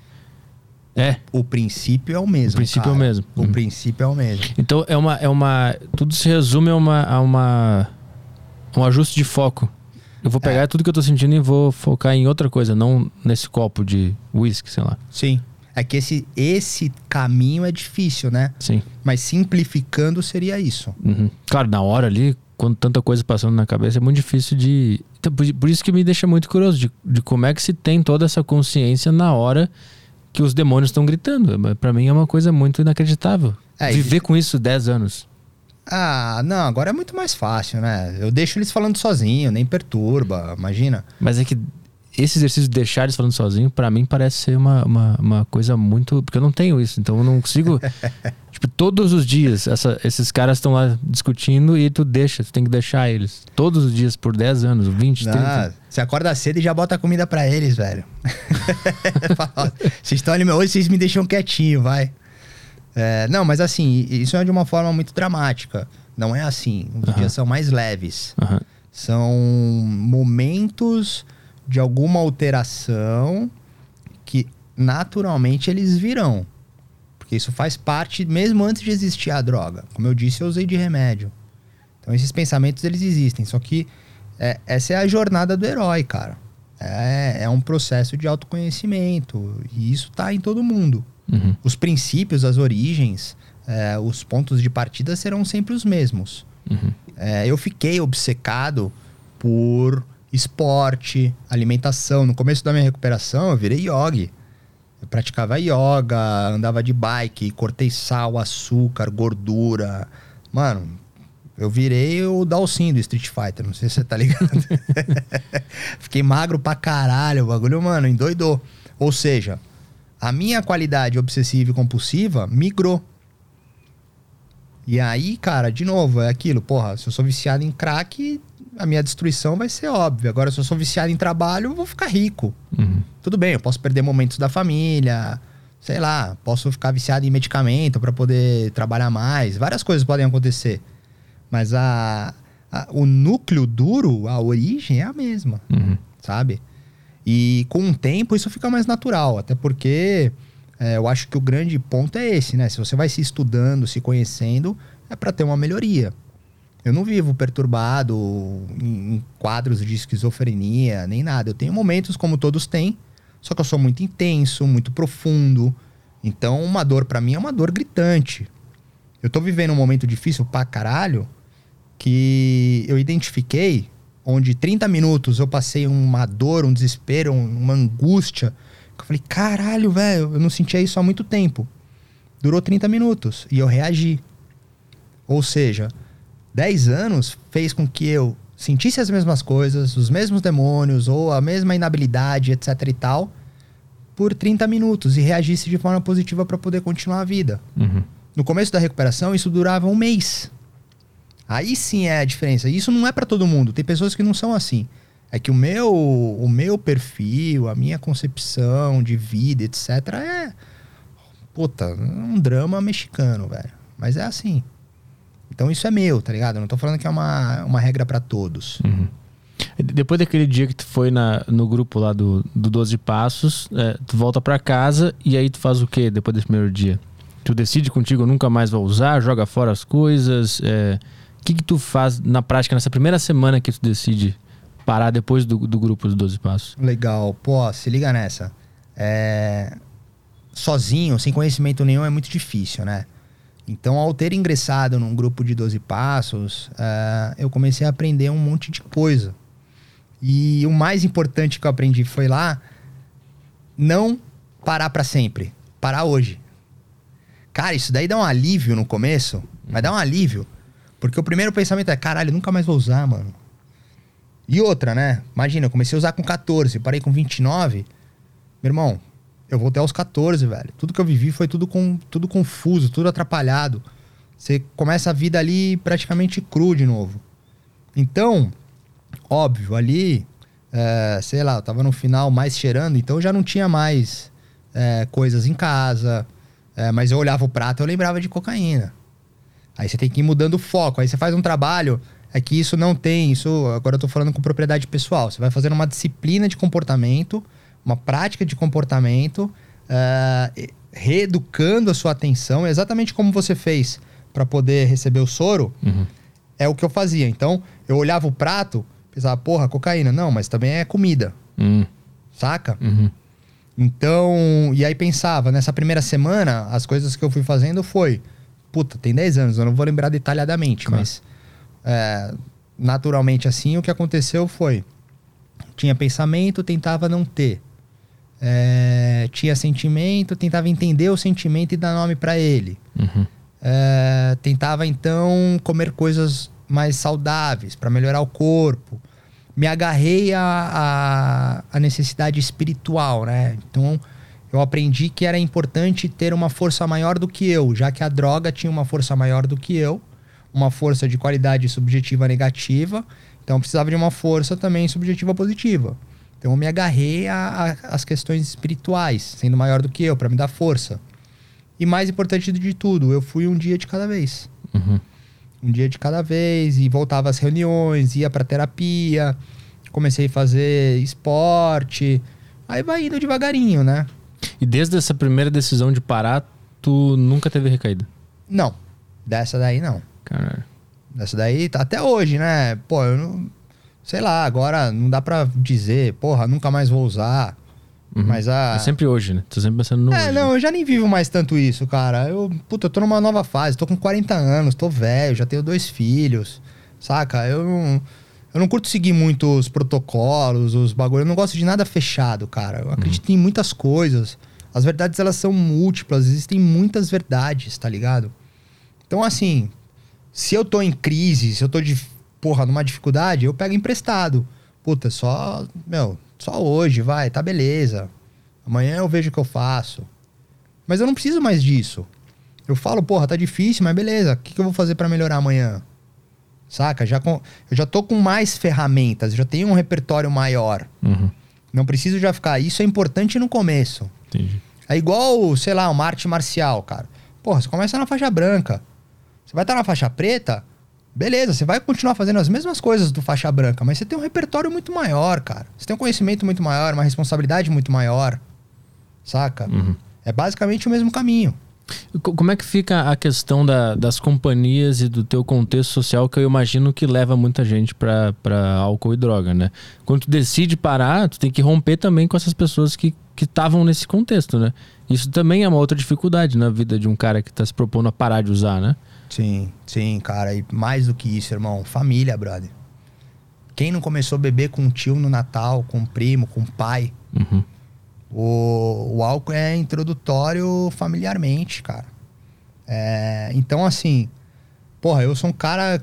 Puta, eu tenho até vergonha de falar às vezes, mas eu tenho um, um leque de amizade incrível, profundo, muitos amigos, de, de diversas qualidades. É, obviamente no final da minha ativa, eu tava. Eu já era o cara que ficava por último no rolê. Tipo, os caras iam embora, eu ficava. Aí tinha mais a galera do after. A galera do after acabava, eu ia com os, com os meu, com zumbis. Uhum. Então eu já era um zumbi. É, esses, esses zumbis, entre aspas, que eu fazia parte, eu não tinha mais contato. Que era de uma ativa latente, né? Sabe? Ali de fundo de poço. Em contrapartida, no primeiro ano, eu segui tudo que me foi sugerido, sabe? No nível de recuperação e tratamento. Eu fiquei um ano sem me relacionar, sem paquerar, eu não tinha rede social. E eu me afastei dos meus amigos, amigos de infância. Porque ali era muito arriscado. Pô, os caras iam queimar um baseado, tomar um drink, sei lá, qualquer merda. Pra... Ali podia me gerar uma memória eufórica, uma excitação.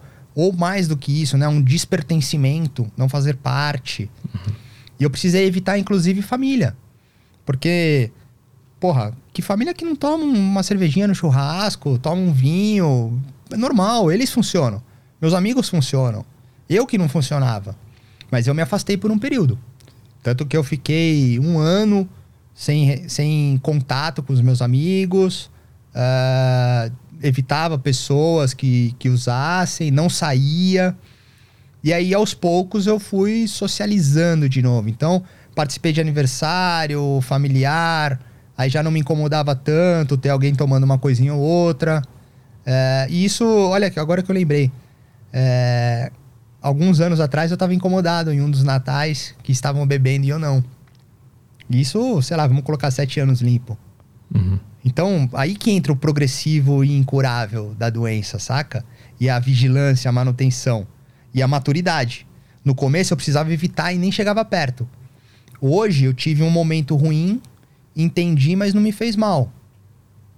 E em contrapartida, hoje também, pô, agora passei férias aí, preparei drink, sabe? Não tem problema nenhum. Uhum. E, e, no, no início, quando tu decide parar e tem, e tem que sair dessas, dessas companhias, quando tu volta, nem todo mundo sabe que tu tá passando por um processo de, de, de parar de tomar álcool e, tomar, e usar droga, né? Então eu imagino que às vezes alguém ofere, ofereça de forma desavisada. Ah, isso é de boa. É tranquilo, na hora não. Não, no começo tá tão é foda. perto, agora o cara, o cara me ofereceu um negócio aqui. Puta, aqui, é que aí de novo entra só na minha experiência, né? Porque existem várias realidades, vários casos. Tem pessoas que estão, sei lá, 20 anos sem uso de álcool e drogas e não vai, não, não chega nem perto. Não uhum. gosta nem de ouvir o nome. Uhum. Saca?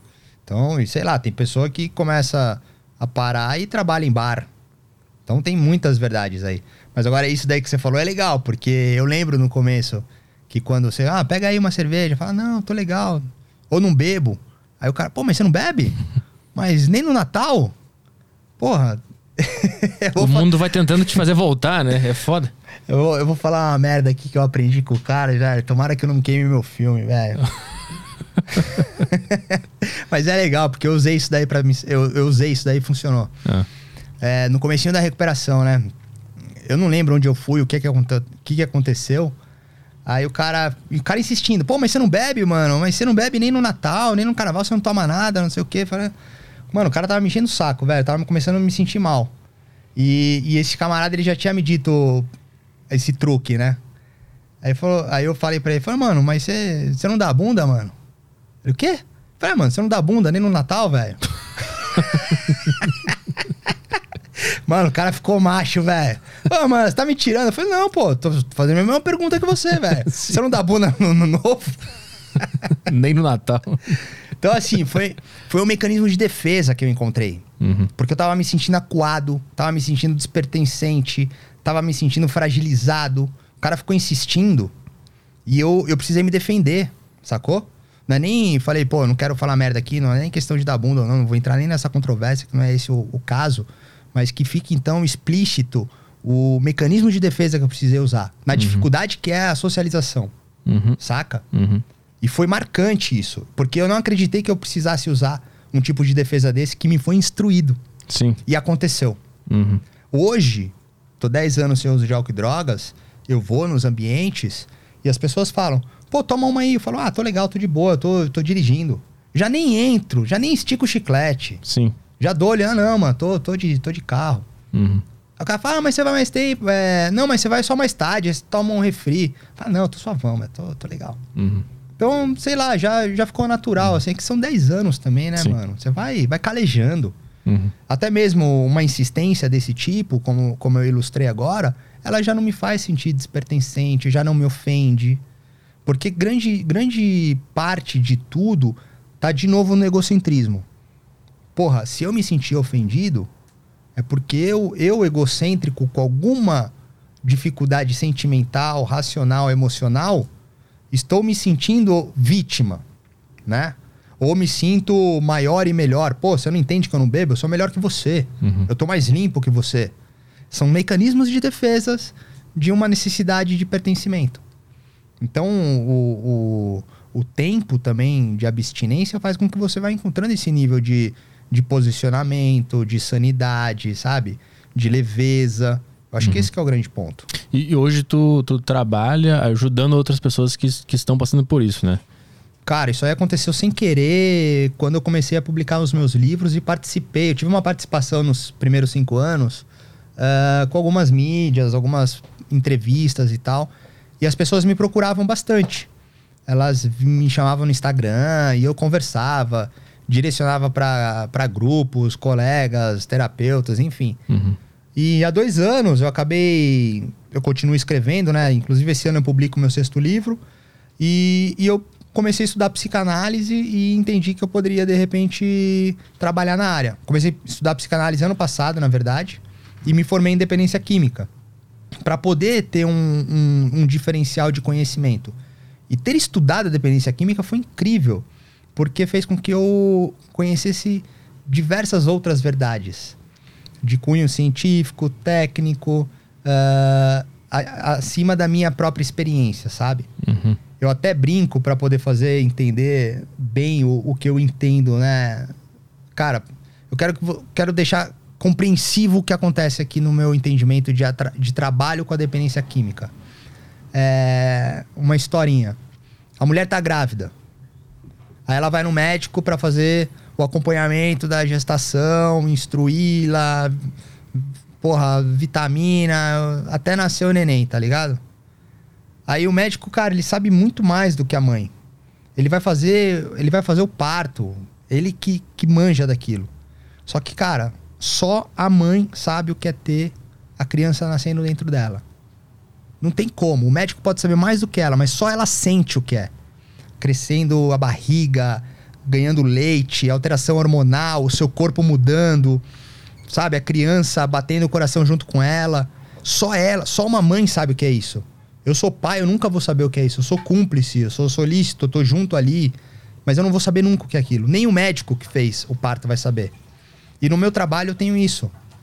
É, eu vejo no, no, no, universo acadêmico, medicinal, uh, de saúde mental, psicológico e etc., um monte de pessoas fazendo coisas ótimas, com muito conhecimento, mas que nunca sangraram o vício. Saca? E aí eu entendi que eu poderia também participar dessa, dessa praça da dependência química, não somente por ter sangrado, mas por ter um respeito e um estudo muito sério em cima disso. Uhum. Então eu comecei a trabalhar como terapeuta em dependência química, eu tenho atendido algumas pessoas e eu tô conseguindo fazer uma coisa que me deixou muito feliz, cara. Eu não coloco a minha impressão e a minha experiência como verdade e também não coloco a totalidade dos estudos que eu tenho feito. Eu vou encontrando o que a pessoa se identifica, como ela funciona e tentando fazer com que ela encontre uma maneira que deixe a vida dela feliz e plena. Uhum. Então eu estou muito contente. Foi por acaso. Isso já existe desde o meu primeiro livro. Perdi a conta de quantas pessoas eu já falei. As pessoas me procuram e falam: Meu, você mudou minha vida. Porra, eu ficava sempre muito emocionado. E eu entendi que eu poderia atuar. Então eu comecei. E tá sendo muito legal, cara. Tá sendo uma experiência incrível. E que, que tipo de história chega para ti? Ah, cara, pô, eu tô 10 anos na área, né? Na área, vivendo e estudando. É que agora que eu comecei a estudar, eu faço parte da, da, das academias, assim, né? Vamos colocar assim, dessa maneira. Eu tô enxergando um outro olhar, né? O olhar, mais clínico, de diagnóstico, medicinal e etc. Que é legal pra caramba, porra, da hora. Contrapartida, mano, tô 10 anos vivendo a, a realidade da adicção em comunidades. Meu irmão, tudo quanto é história, tudo, mas tudo quanto é história, cara. As pessoas chegam para mim e falam, ó, meu, vou te contar o que tá acontecendo, porque, puta. Aí o cara conta um monte de coisa, eu falo, porra, legal, velho. Tô ligado, já fiz. já vivi. Uhum. Ah, meu camarada já passou por isso. As pessoas chegam, eu já fui assim, né? Eu cheguei lá e falei, puta, os caras, ninguém vai ter feito o que eu fiz, mano. Então, assim, cara, histórias estrondosas, não tem nem muito o que dizer, mas. Até porque é, são coisas muito particulares de cada um, não teria como abrir. Uhum. Mas um pouquinho do que eu contei para você aqui, da minha, pode ter certeza que é muito parecida com a dos outros. Uhum. Tá? Mas existe uma coisa que é muito legal, pelo menos para deixar, sei lá, um pouquinho mais encaixado aí na ideia. Mano, o pobre e o rico o pobre e o rico sofrem igual, mano. E passam por coisas parecidas, mesmo em, mesmo em universos totalmente diferentes. Hum. Pode, isso, é, isso é muito estranho, mas é muito real. E, e, isso eu falo com propriedade nesses 10 anos que eu convivo nas comunidades. É a semelhança do sofrimento, tá ligado? O cara vai sofrer, mano, na cobertura dele, no triplex, velho, no, no sete fios egípcios ali, os caralho. Mano, o pobre na rua, mano, no papelão, velho. Os caras tá sofrendo igual, mano. O sentimento é o mesmo, né? O mesmo, o mesmo. Então, assim, puta, que histórias. Histórias tem de monte, cara. Tem histórias assustadoras, assim. Né? Eu vou contar uma de leve que eu lembrei aqui. O cara. A mãe não aguentava mais o filho usando droga, ela tirou nele. Caralho. pra você ver o nível, tem. Uhum. A gente tá falando de droga, tá ligado? A gente tá falando de droga. Você tá falando. Quando a gente fala de droga, mano, a gente, tá, a gente vai lá para baixo, velho. Uhum. Você tá na. Você tá na, na, no, na última porta do inferno, irmão. Você tá ligado? Então não tem história mais assustadora. Uhum. Eu conheço o cara que não tem nariz, mano, que perdeu o palato. Porra. O bagulho é sinistro, velho. O bagulho é sinistro. Você vai. Você tá lá, mano, chega. Chega um. sofrendo, chorando, e você abraça e fala, porra, velho, relaxa. Vamos junto, vai dar tudo certo, cara. Puta, o bagulho me, me, me, emocionou agora, cara. Porque. Porque é uma dor difícil, cara. Que é. Caralho, eu achei que eu não fosse me emocionar. é, é muita dor, mano. É muita dor. É, o bagulho é difícil de entender. Uhum. Quem tá de fora não consegue entender, cara. Eu acho muito legal os profissionais. Puta, eu admiro, eu respeito. Eles ajudam, eles contribuem. Mas, mano, não tem nada igual quem sofreu e sabe e tá lá é, é diferente quando encosta o coração, tá ligado? Uhum. É uma força diferente. Tem como uma. Tem como alguma pessoa perceber que ela pode estar tá entrando nesse buraco antes de sentir o buraco? Ah, certeza, velho. Puta, mas certeza. Mano, lembra que eu falei? Ah, nunca mais eu bebo? Esse é o primeiro indício. Se você já tá sentindo que, puta, nunca mais eu bebo, já tá dando alguma merda. É... Os indícios práticos: perda, prejuízo, dor, sofrimento. Se está enaltecido além do comum, vinculado ao álcool e à droga, já está dando alguma coisa errada. Veja se tem histórico na família. Porra, a predisposição genética, a herança, sabe, de, de pais é, é foda, velho. Ambiente social, vínculos familiares, etc. Mas os indícios que ela pode ir identificando. Não consegue sair se não beber. Puta, tem alguma coisa errada, velho. Porra, não consegue. É, como é que é? Fazer a, abrir apetite e fazer a digesta. Porra, mano. Você precisa fumar maconha para comer e precisa fumar maconha depois que come, velho. Pra quê? Ah, não consigo cagar se não fumar maconha. Porra. Se existir alguma coisa que estiver atrelado à necessidade do álcool e da droga, alguma coisa pode estar errada. Uhum. Eu acho que esse é o primeiro ponto para uma pessoa que está afim de se conhecer um pouco melhor começar a pensar. Saca? Tipo, porra, vai pra praia. Puta, não consigo ficar sem queimar um na praia. Por quê? Tenta ver. Ah, consegui ficar, legal, mas no próximo final de semana tá desesperado porque ficou um sem, também tem alguma coisa errada. Só que, de novo, cara, é isso que eu tenho, eu tenho trabalhado muito isso. É, tem que ver o nível de prejuízo que a pessoa está vivendo. Porque, de novo, não é o problema. O problema não está no álcool e na droga. Sabe? Existem pessoas que conseguem passar a vida inteira bebendo e usando droga. E funcionam, não fazem mal a ninguém e usa de vez em quando. Não dá para dizer se é bom ou ruim. Droga é bom pra caralho, velho. Tá ligado? Mas tem que ver, a pessoa tem que ser honesta com ela. Esse é um ponto, velho. Honestidade pessoal, irmão. Honestidade pessoal é, é um dos diferenciais aí para fazer uma jornada de recuperação. Uhum. Tem que ser honesto com você. Saca? Você fala, puta, mano. Não tô conseguindo fazer determinada coisa porque tá me faltando a droga. Então acho que eu tô com dificuldade.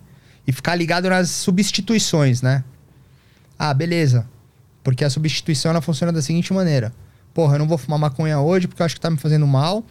É, vou pra balada sem beber porque tô preocupado. Mas aí, porra, sai da balada, come pra caralho, vai se prostituir. Dia seguinte compra um monte de coisa. Uhum. As compensações de merecimento, tá ligado? E aí, de novo, a gente volta naquele dano. Ah, mas o princípio é o mesmo, a origem é a mesma. Tá limpo, mas, porra, um cara que tá viciado em pedra, ele vai se fuder muito mais do que um cara que tá viciado em trabalho. Uhum.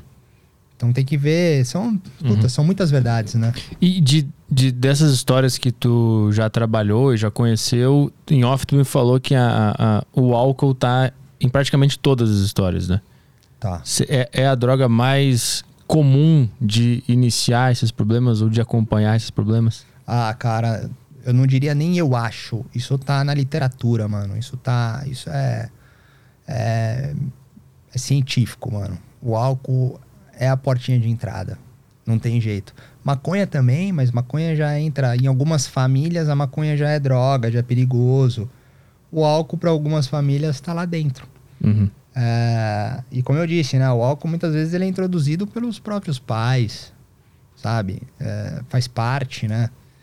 E o álcool, o álcool ele é foda, porque o alcoólatra, se ele não tiver um acidente de carro, uma briga que possa tomar um tiro, uma facada, se ele não fizer nenhuma merda desse tipo, ele só vai ver que tá com problema com 50, 60 anos. Porque vai passando um pano, sabe? É social, é, é, é aceito socialmente. Uhum. É, então, assim, falando só do alcoólatra, né? Porque muitas vezes não, é difícil encontrar só um alcoólatra. Existe, mas ele tá cruzado com, sei lá, remédio. Não vou nem falar de remédio, mas acontece muito. É, ou as outras drogas, mas tudo parte do álcool. Sabe? Não é uma regra, mas é muito comum. Hum. E, e também, aí é legal falar, cara. É também o último. Assim como é o primeiro, é o último. Porque muitas vezes começam, as pessoas começam o processo de recuperação e tratamento com álcool e drogas e pensa assim, porra, eu tenho problema com droga, não com álcool. Uhum. E não consegue ficar sem o uso, mano. Porque não tem como, velho. Você toma, você toma um drink, você fica desinibido. Você perde o seu rigor, sua, você perde o seu pudor, você perde o seu limite. Né? Você vai, você abre a portinha pro poço. Então o álcool é sinistro, mano. O álcool é perigoso pra caralho, velho. E tá, e tá realmente quase em todos. No, nas experiências, de novo, e, e na literatura, existe algum grau de qual que é o mais difícil de se livrar, qual que é o mais fácil da- das drogas disponíveis? Ah, tem. Se a gente for puxar, assim, questões de, ah, de propriedades mesmo da droga, ah, as mais viciantes, elas não, não tem como dizer que não é crack, heroína, cocaína. Isso propriedade viciativa, né? Inicial, assim. Uhum. É, mas existem esses, esses pontos aí que são controversos. Porque, porra, a maconha é altamente viciante. Altamente. A maconha pode te levar a delírios, a esquizofrenia, pode potencializar depressão. É, e ela é considerada. Ah, não, maconha não vicia, é natural. Uhum. E tem pessoas que funcionam com maconha e funcionam muito bem. Agora, é difícil encontrar uma pessoa que funcione com crack. Entendeu? Então existem essas propriedades, elas são diferentes. Uhum. O álcool, ele é altamente viciante, mas, porra, se você experimenta um drink hoje é, e você, tenha, você não tem uma predisposição ao vício, talvez você não beba novamente. Agora, se você usar heroína, cara, mesmo que você não tenha predisposição, muito provavelmente você vai ter uma fissura Uhum. neurofisiológica, hormonal e etc., por aquela substância que entrou. Então, as propriedades viciantes de cada droga é uma coisa. Agora, tem que entender o todo. O universo da dependência química, ele não é único e total. Ele é cruzado com diversas outras coisas. É difícil definir. Uhum. Mas é legal entender uma cadeia né, de, de posicionamentos, é, saber o, o que cada uma pode, pode gerar de, de dano, ah, o efeito, né? Pô, tem drogas alucinógenas, tem estimulantes, tem, tem as relaxantes. Então, é, cada uma vai atuar de uma forma. Uhum. Só que aí tem de novo um outro ponto que quebra tudo isso, que é o indivíduo. Saca? Então, cara, Uhum. puta, é um bagulho difícil de, de definir, assim. É. Eu, eu acho que eu tive muita sorte, porque, obviamente, eu fui introduzido ao álcool pela família, pelos tios, depois também na, na época da, da escola, lá, com o pessoal jogava videogame, bebia cerveja, eu também bebia. Eu experimentei eh, whisky, vodka, tequila, todas essas coisas. Também experimentei maconha e cocaína. Eu não sei por que eu usei uma vez e achei uma bosta. E tanto álcool quanto cocaína e maconha, eu nunca, nunca me pegou. Então eu acho que tem gente que tem a predisposição que se tomar uma vez, fudeu, vai desbloquear ali o negócio que estava na cabeça e o cara vai, né? E tem pessoas que não têm isso e vão usar e não vão nem entender qual que é do negócio e vão ter essa a sorte que eu digo é porque todo mundo vai ser inserido pela cultura que a gente vive a essas drogas, né? Então você tem que ter muita sorte de ter nascido, eu acho, com o software incompatível com a droga, né? No, no ambiente que a gente vive de amizade, de família e tal, né? Sim, cara, pô. É sorte mesmo, é, é de causar inveja. não, na verdade eu não tenho inveja disso, não. Eu tenho inveja dos caras que conseguem usar e viver bem, tá é. ligado? Você não, você não gostou, então tá ruim. eu não entendi a, a, é. a, a, a, pira. Eu não, não, não, compreendi muito bem. Tirando a cocaína, eu lembro que eu senti um negócio, caralho, que confiança é essa. Mas é. eu não tive a vontade de pegar de novo, sabe? Você sabe que eu tenho hoje, meu, uma preocupação muito grande, que, porra, a gente tá vivendo uma era digital aí, já falei um pouquinho, e, e a gente tá vivendo a era dos fármacos, né, meu? Uhum. É, e não é diferente. Porque é isso, existem pessoas que experimentam tal e não curtem, e, e beleza, e passou. É, existem outras que, porra, experimentam e não param mais. Tem outras que conseguem usar por um período e ficam e ficam bem parando depois de um tempo, saca? Uhum. Usa 10 anos, sei lá, e depois para e fica suave. É, então, é um mistério. É um mistério, cara. Por mais que a ciência esteja avançada, por mais que existam estudos, é, sabe? Puta, de repente os profissionais aí me escutarem vão ficar tudo nervoso, mas, mano, foda-se também, velho. Parada é o seguinte, mano, é misterioso. Não tem jeito, porque não existe nenhum, nenhum caso clínico que chegou e falou: Ó, oh, eu fiz isso, isso, isso e o cara tá curado. Mano, não tem, velho. O que existe é frequência, né? Tipo, isso aqui é o que mais funcionou, mas mesmo assim é, é um mistério ainda. É um mistério. E aí entra nisso que você falou, porra, mas eu usei, não curti, fiquei de boa.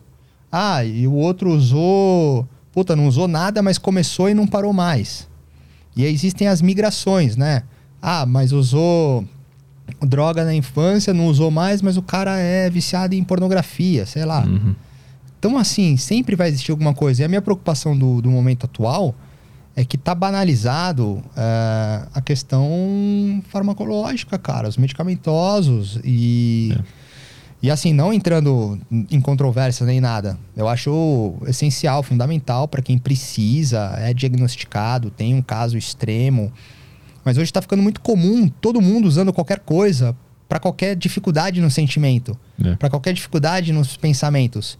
E, e, eu desse lado aqui, eu do o, no, no camarote do inferno, né, do álcool e da droga, porra, eu olho o movimento do medicamento e como as pessoas estão se comportando em busca do medicamento. E, mano, na humilde, velho, é a mesma coisa do que a droga, brother. Então, assim, é, a gente sempre fala de, de álcool e droga, dependência química, etc e tal.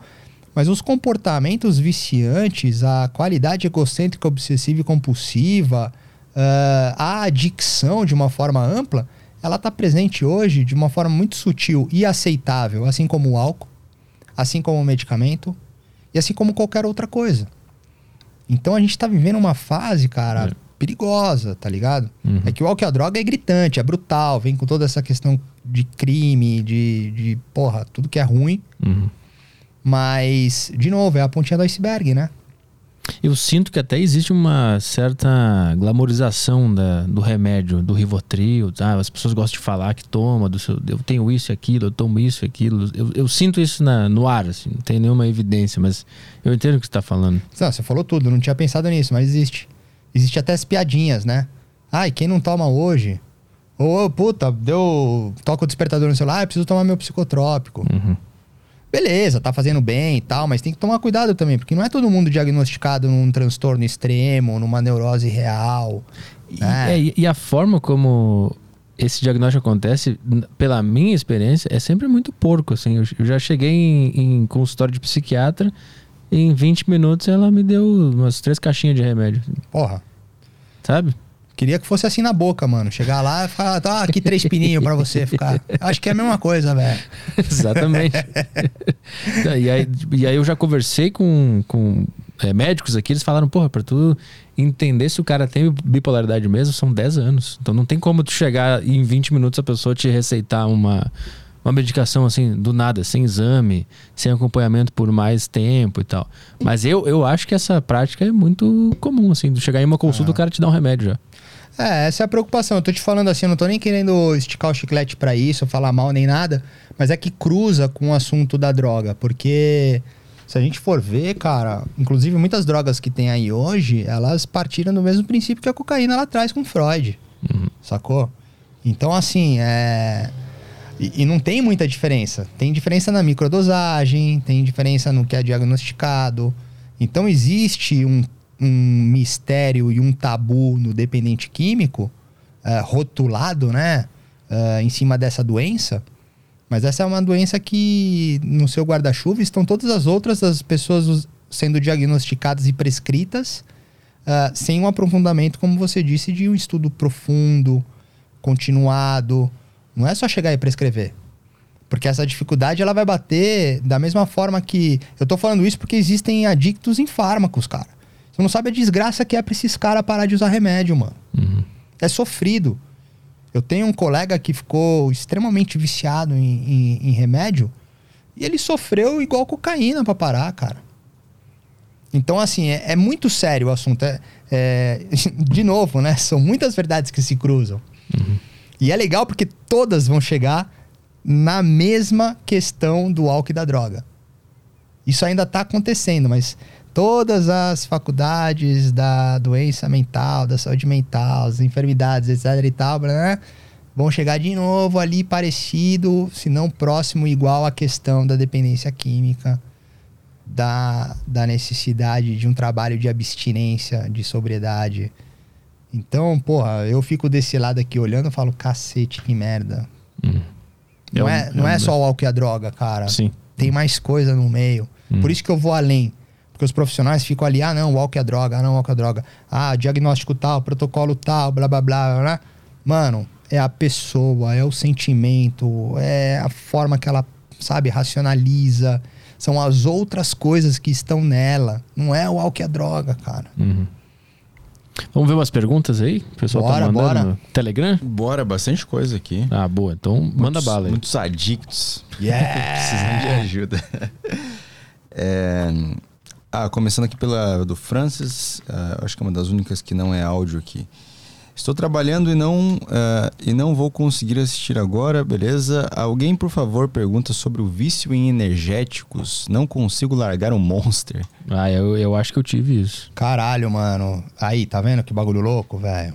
Tudo vicia, brother. é. Ah, meu, eu não vou falar com propriedade porque é a primeira vez que me perguntam isso. Mas eu vou falar da minha experiência, né? Quando eu fiquei no começo sem uso de álcool e drogas, eu não tomei energético porque me dava uma euforia maluca. Maluca, cara. Uma excitação muito parecida de droga. E as propriedades viciantes do energético eu não conheço. Mas, pô, de novo volta naquela premissa, né? Se tá fazendo mal, tem que procurar algum tipo de ajuda, cara. O energético. Não recebeu nenhuma. Nunca conheceu nenhuma história. Ah, não. Dependência de energético eu nunca escutei, cara. Primeira vez. Uhum. Legal ouvir. Ah, Incrível. Ah, tem uma coisa que eu queria perguntar sobre o álcool, que é a cerveja zero álcool, ela é uma opção pro cara que quer parar de beber? Cara, muito boa essa pergunta. Obrigado, irmão. É... Vamos lá. Primeira coisa, a cerveja sem álcool, ela pode te gerar uma memória eufórica do sabor, pegar a garrafinha, a latinha e etc. Isso pode ser uma rasteira que você só vai cair depois de alguns dias. Então, no início da recuperação, em algumas comunidades e alguns níveis de tratamento e etc., eles dizem para você evitar a cerveja sem álcool, pelo aspecto da excitação, da memória eufórica. E existe, tá? Existe mesmo. Eu passei por isso no começo da recuperação.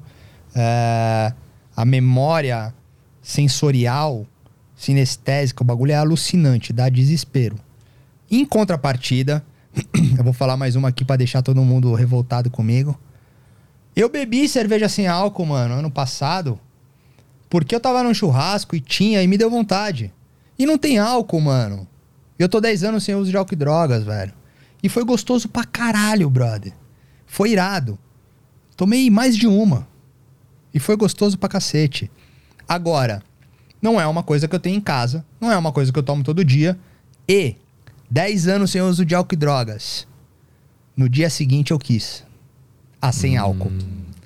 A sem álcool. Meu irmão, são as rasteiras e os golpes, velho. Se eu não tô ligeiro, começo a tomar sem álcool, começo a tomar sem álcool, do nada eu posso tomar com.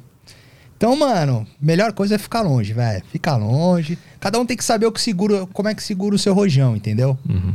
Mas é perigoso. Manda mais aí. Vamos lá pro áudio do João.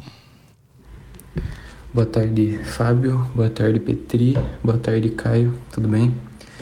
É, eu vou tentar ser breve aqui para não tomar muito tempo de vocês. Ah, durante os meus 13, 14 anos, eu é, abusei de muitas substâncias. Eu cheirei, cheirava bastante, bebia muito, e mas eu consegui, de uma certa forma, me desprender dessas substâncias assim, bem. de uma forma bem tranquila, sabe? Não. Depois que eu parei, nunca tive vontade de voltar, mas no meio disso tudo veio o cigarro. E eu tenho muito problema com isso até hoje, não consigo largar da nicotina. Eu queria saber o porquê, o que, que causa essa, essa noia na gente, a gente precisar tanto da, daquilo. Eu sinto que eu fico muito nervoso, muito estressado com coisas bestas assim do dia a dia se eu não tiver nicotina. É, basicamente é isso que eu quero saber. É, gostei muito do, do Fábio e vou, vou procurar ler os seus livros. É isso. Obrigado, boa tarde. Boa. Legal, posso mandar? Manda. Cara, que, que pergunta legal, interessante, né? Bom, vamos lá. Primeira coisa, é, em cima do, dos estudos e das comunidades e, e, várias linhas né, de recuperação e tratamento, o cigarro, o tabaco, ele não é considerado uh, um subterfúgio de risco, pois não altera o humor, a sanidade, a lucidez. Uh, ele pode gerar, sim, essa questão de alteração de humor, é, é considerado nicotina droga, né? Óbvio. Causa uma dependência horrível, é muito difícil. É, em contrapartida, como foi dito aí, né? Teve um uso abusivo e excessivo de, de álcool e drogas e etc. É, em, em algumas comunidades não é considerado ruim, tá? É, mas toma cuidado com o que eu estou dizendo para não usar como muleta e sair fumando a torta direita. Uh, e eu volto àquela mesma característica de se está existindo dor, sofrimento, prejuízo, tem que procurar algum tipo de ajuda. Uh, e eu sugiro, poxa, que você procure aquele chicletinho, uh, tente diminuir. Cara, eu quando parei de fumar cigarro, eu escovava o dente o tempo inteiro, bebia água gelada, tentava manter um bem-estar, um frescor na boca. E, e é difícil, cara. Mas é isso. O, a alteração de humor, do estresse, do cigarro, ele existe. Está fazendo mal, tem que procurar ajuda. Existe uh, grupos, inclusive, de tabagistas que trabalham junto para uma recuperação. Mas é foda. Agora, não, não se culpe, não se, se preocupe, porque se o problema era álcool e droga, o tabaco é o menor deles. O próximo áudio aqui é do Victor Veloso. Boa tarde, Fábio. Boa tarde, Caio. Boa tarde, Petri.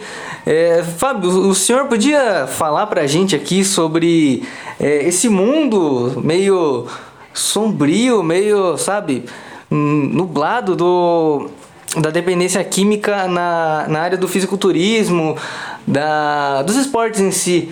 Você tem algum alguma coisa, algum evento que você já presenciou, alguma coisa do tipo?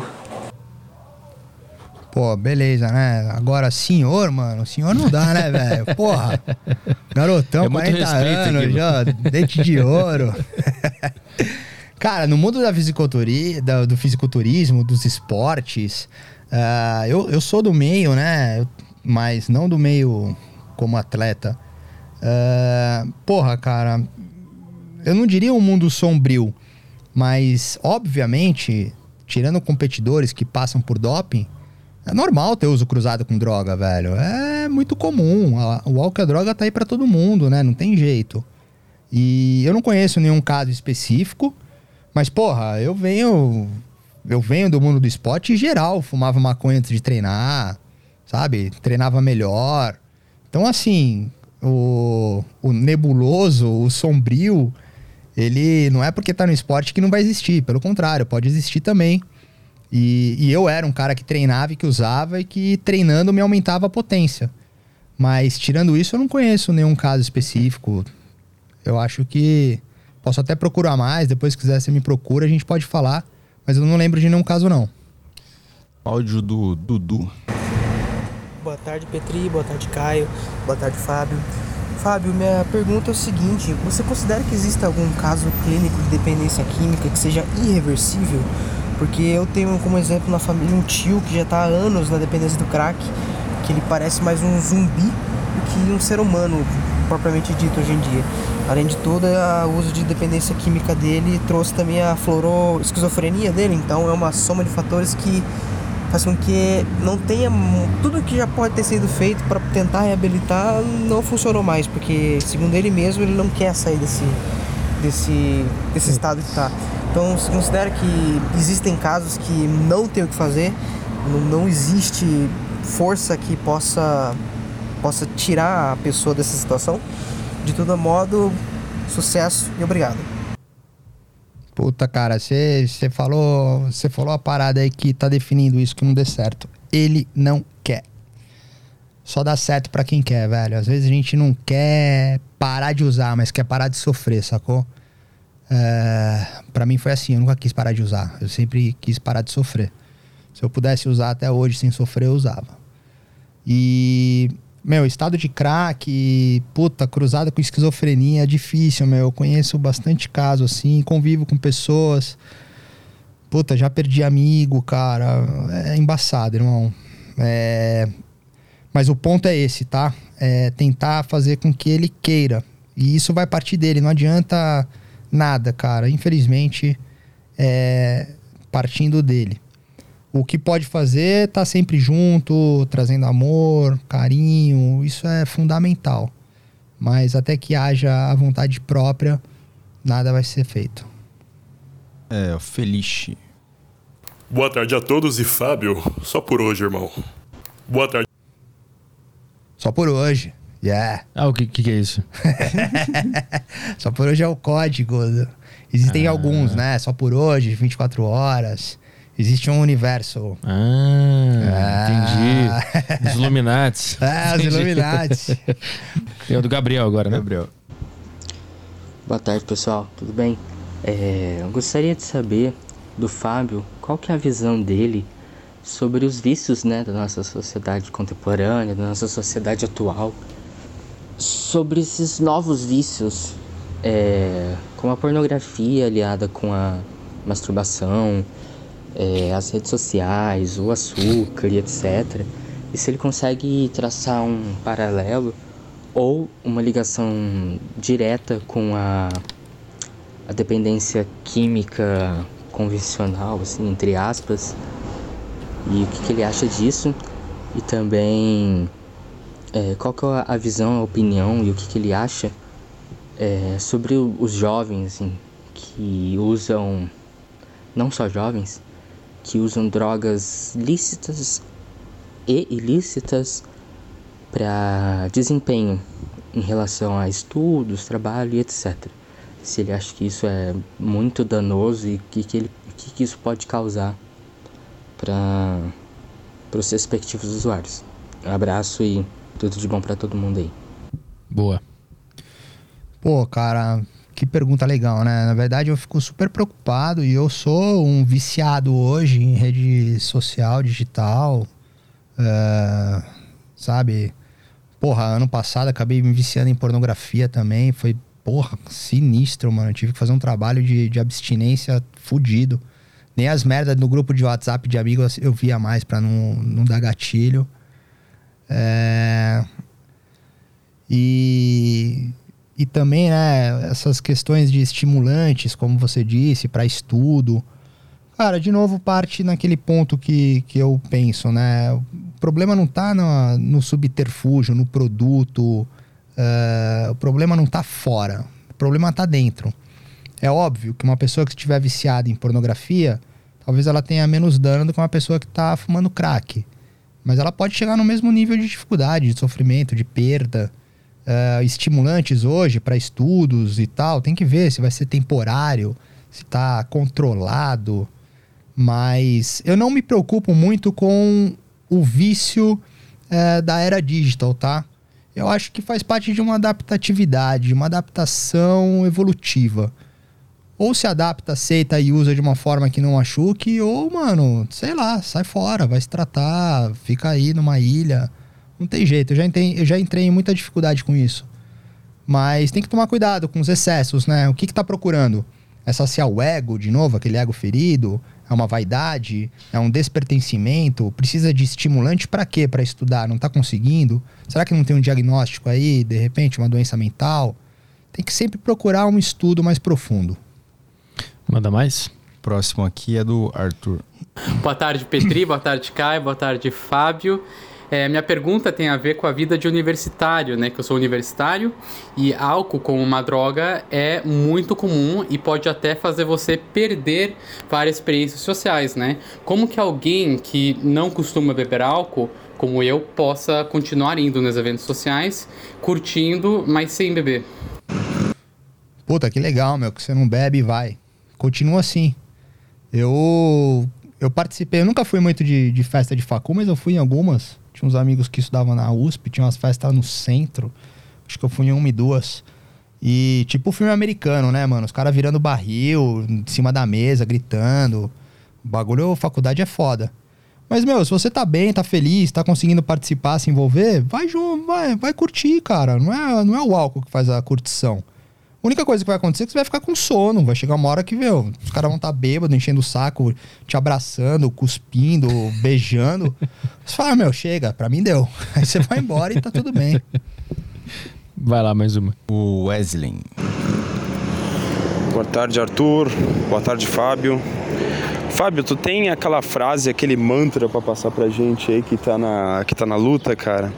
Porque assim, eu acho mantras assim bem legais, né, para ajudar a gente nesses momentos. E aí, qual que é o seu mantra? Você tem? Boa. Caralho, aí você me fudeu, hein, mano. Ó, meu, eu não sei se vira um mantra, tá? Mas tenta lembrar que tudo tá dentro, mano. Que não é o que tá fora que vai resolver. Tenta encontrar uma representação interna, sabe? Tenta. Vamos tentar simplificar um mantra aí. É, eu sou o que tô dentro e não o que tá fora. Sei lá, fica assim. Boa. A próxima é interessante. O DH mandou aqui. É, boa tarde. Então, eu cheiro ritalina com álcool frequentemente e já me considero um viciado. Antigamente usava cocaína com álcool e posso dizer que ser dependente de qualquer substância química é uma merda. Minha pergunta é: qual é a maneira mais inteligente para abandonar um vício? Caraca, meu irmão, eu tô rindo aqui, velho. Que delícia, que inveja de você, velho. Puta, eu já cheirei remédio, hein, mano. É uma bosta, é uma merda. Não é feito. O remédio que, que é feito para engolir não é feito para cheirar. Mas eu também já comi cocaína. Já é, comeu cocaína? Já entupia o nariz, mano. Não entrava mais, eu comia. Colherada. Ah, jogava o pó na boca, assim, com bebida. Caralho. É. Mano, você tá usando um remédio sinistrão aí, né, com bebida. É praticamente como se estivesse cheirando. o nível de, de compulsão tá altíssimo, né? Pra você tá esmagando o remédio e cheirando. Tem que procurar ajuda, irmão. Procura ajuda. Procura um grupo de 12 passos, procura um, um profissional da área. Se quiser, me chama aí, depois a gente troca uma ideia. Mas existem alguns caminhos. Ou uma redução, ou uma ruptura bruta e uma resistência aí, mas tem que estar amparado, não pode ser sozinho, não.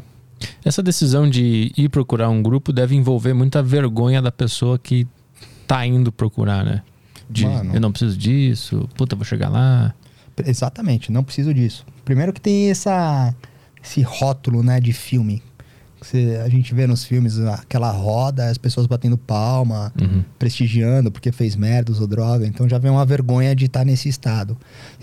e a outra é pensar que dependente químico é só quem fuma uma pedra embaixo da ponte. Sim. Então existe. Eu tive essa vergonha, eu tive essa prepotência, essa arrogância. E ela foi quebrada por uma sensação de pertencimento com pessoas vivendo propósitos iguais. Alan. Vamos lá, próximo áudio, peraí, aqui. Boa tarde, Arthur, Caio e Fábio. O meu último patrão, ele liberou o uso de vape no trabalho, que pode até parecer legal a priori, só que quando você chega para trabalhar 8 horas da manhã e já tem um filho da puta soltando fumaça na sua cara, essa ilusão morre na hora. Acontece que esse mesmo filho da puta, ele nunca tinha fumado cigarro na vida dele. Ele comprou o vape porque achou legalzão e agora, quase um ano depois, ele simplesmente não consegue largar. É assim, é o, é o dia inteiro. E detalhe, o juice que ele usa é, não tem nicotina. Então eu queria saber, na mente da pessoa que é viciada, a, em que ponto existe a separação do vício que é gerado pela química e do vício que é gerado pelo psicológico da pessoa já estar propenso a ela se tornar uma viciada, né? Porque existem pessoas que são viciadas em comer, viciadas em masturbação. Eu queria entender mais ou menos como funciona esse, esse, essa separação dos dois, em que ponto eles se encontram. Muito obrigado. Boa. Porra, da hora, hein, mano. É, você me lembrou dos remédios placebos, né? Pessoas usam um medicamento achando que tá, sei lá, usando o próprio e na verdade é açúcar ali ou qualquer outra merda e funciona igual. Isso é o poder da mente, mano. O poder da mente. Agora, porra, VAP sem nicotina e ficou viciado, aí é cabuloso, hein, cara? É a mesma coisa que viciar em água. É, é acho que é, viciou no ritual, né? Na, na estética de, da fumaça. Exatamente. Como é hábitos, tudo. A ritualística é viciante, a sedução, tem toda a fumaça, é, tudo isso não entra num âmbito fisiológico, mas pode ter efeitos é, hormonais, liberações ali que vão dar, gerar prazer, pertencimento. Então, de novo, entra no mistério do vício. O vício ele tem as suas propriedades físicas, mas ele tem uma atuação psicológica, mental muito forte. Então deve ter sido isso aí. Tem mais uma ali no Telegram. Lucas mandou aqui. Boa tarde, Tutu.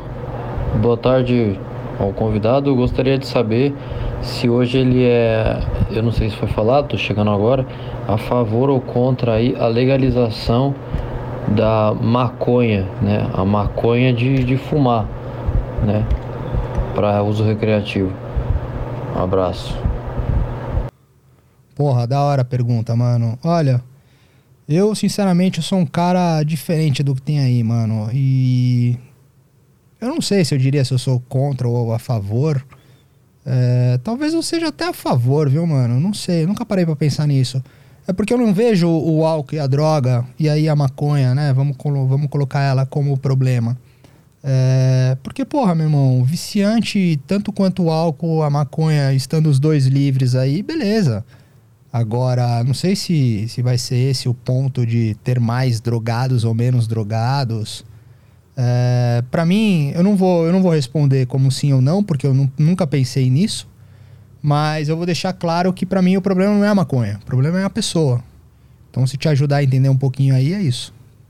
No YouTube tem alguma coisa, cara? Eu peguei duas aqui. A primeira é do projeto. Ele manda que já usei muita coisa também. E também e gostava mais dos psicodélicos. Eu tenho uma dica boa. Tenha um filho ou dois, vai continuar, vai continuar no máximo com maconha e sossegado. Dica Boa. O, o, na, a família tem uma, uma, importância muito grande. No teu caso foi o nascimento dos filhos, né? Que Sim. fez uma mudança drástica. Por, por que, que isso tem tanto impacto? Cara, isso tem impacto pelo seguinte: eu, eu tenho um pai biológico e um pai adotivo. E para mim sempre foi muito delicado esse assunto eu tinha uma certa carência, eu me sentia é, despertencente em alguns momentos. E quando eu soube que ia ser pai, eu não quis que, minha, que meu filho ou minha filha, não sabia o que, que ia ser ainda, não tivesse um pai presente. Então, esse foi um, um ponto forte. Uhum.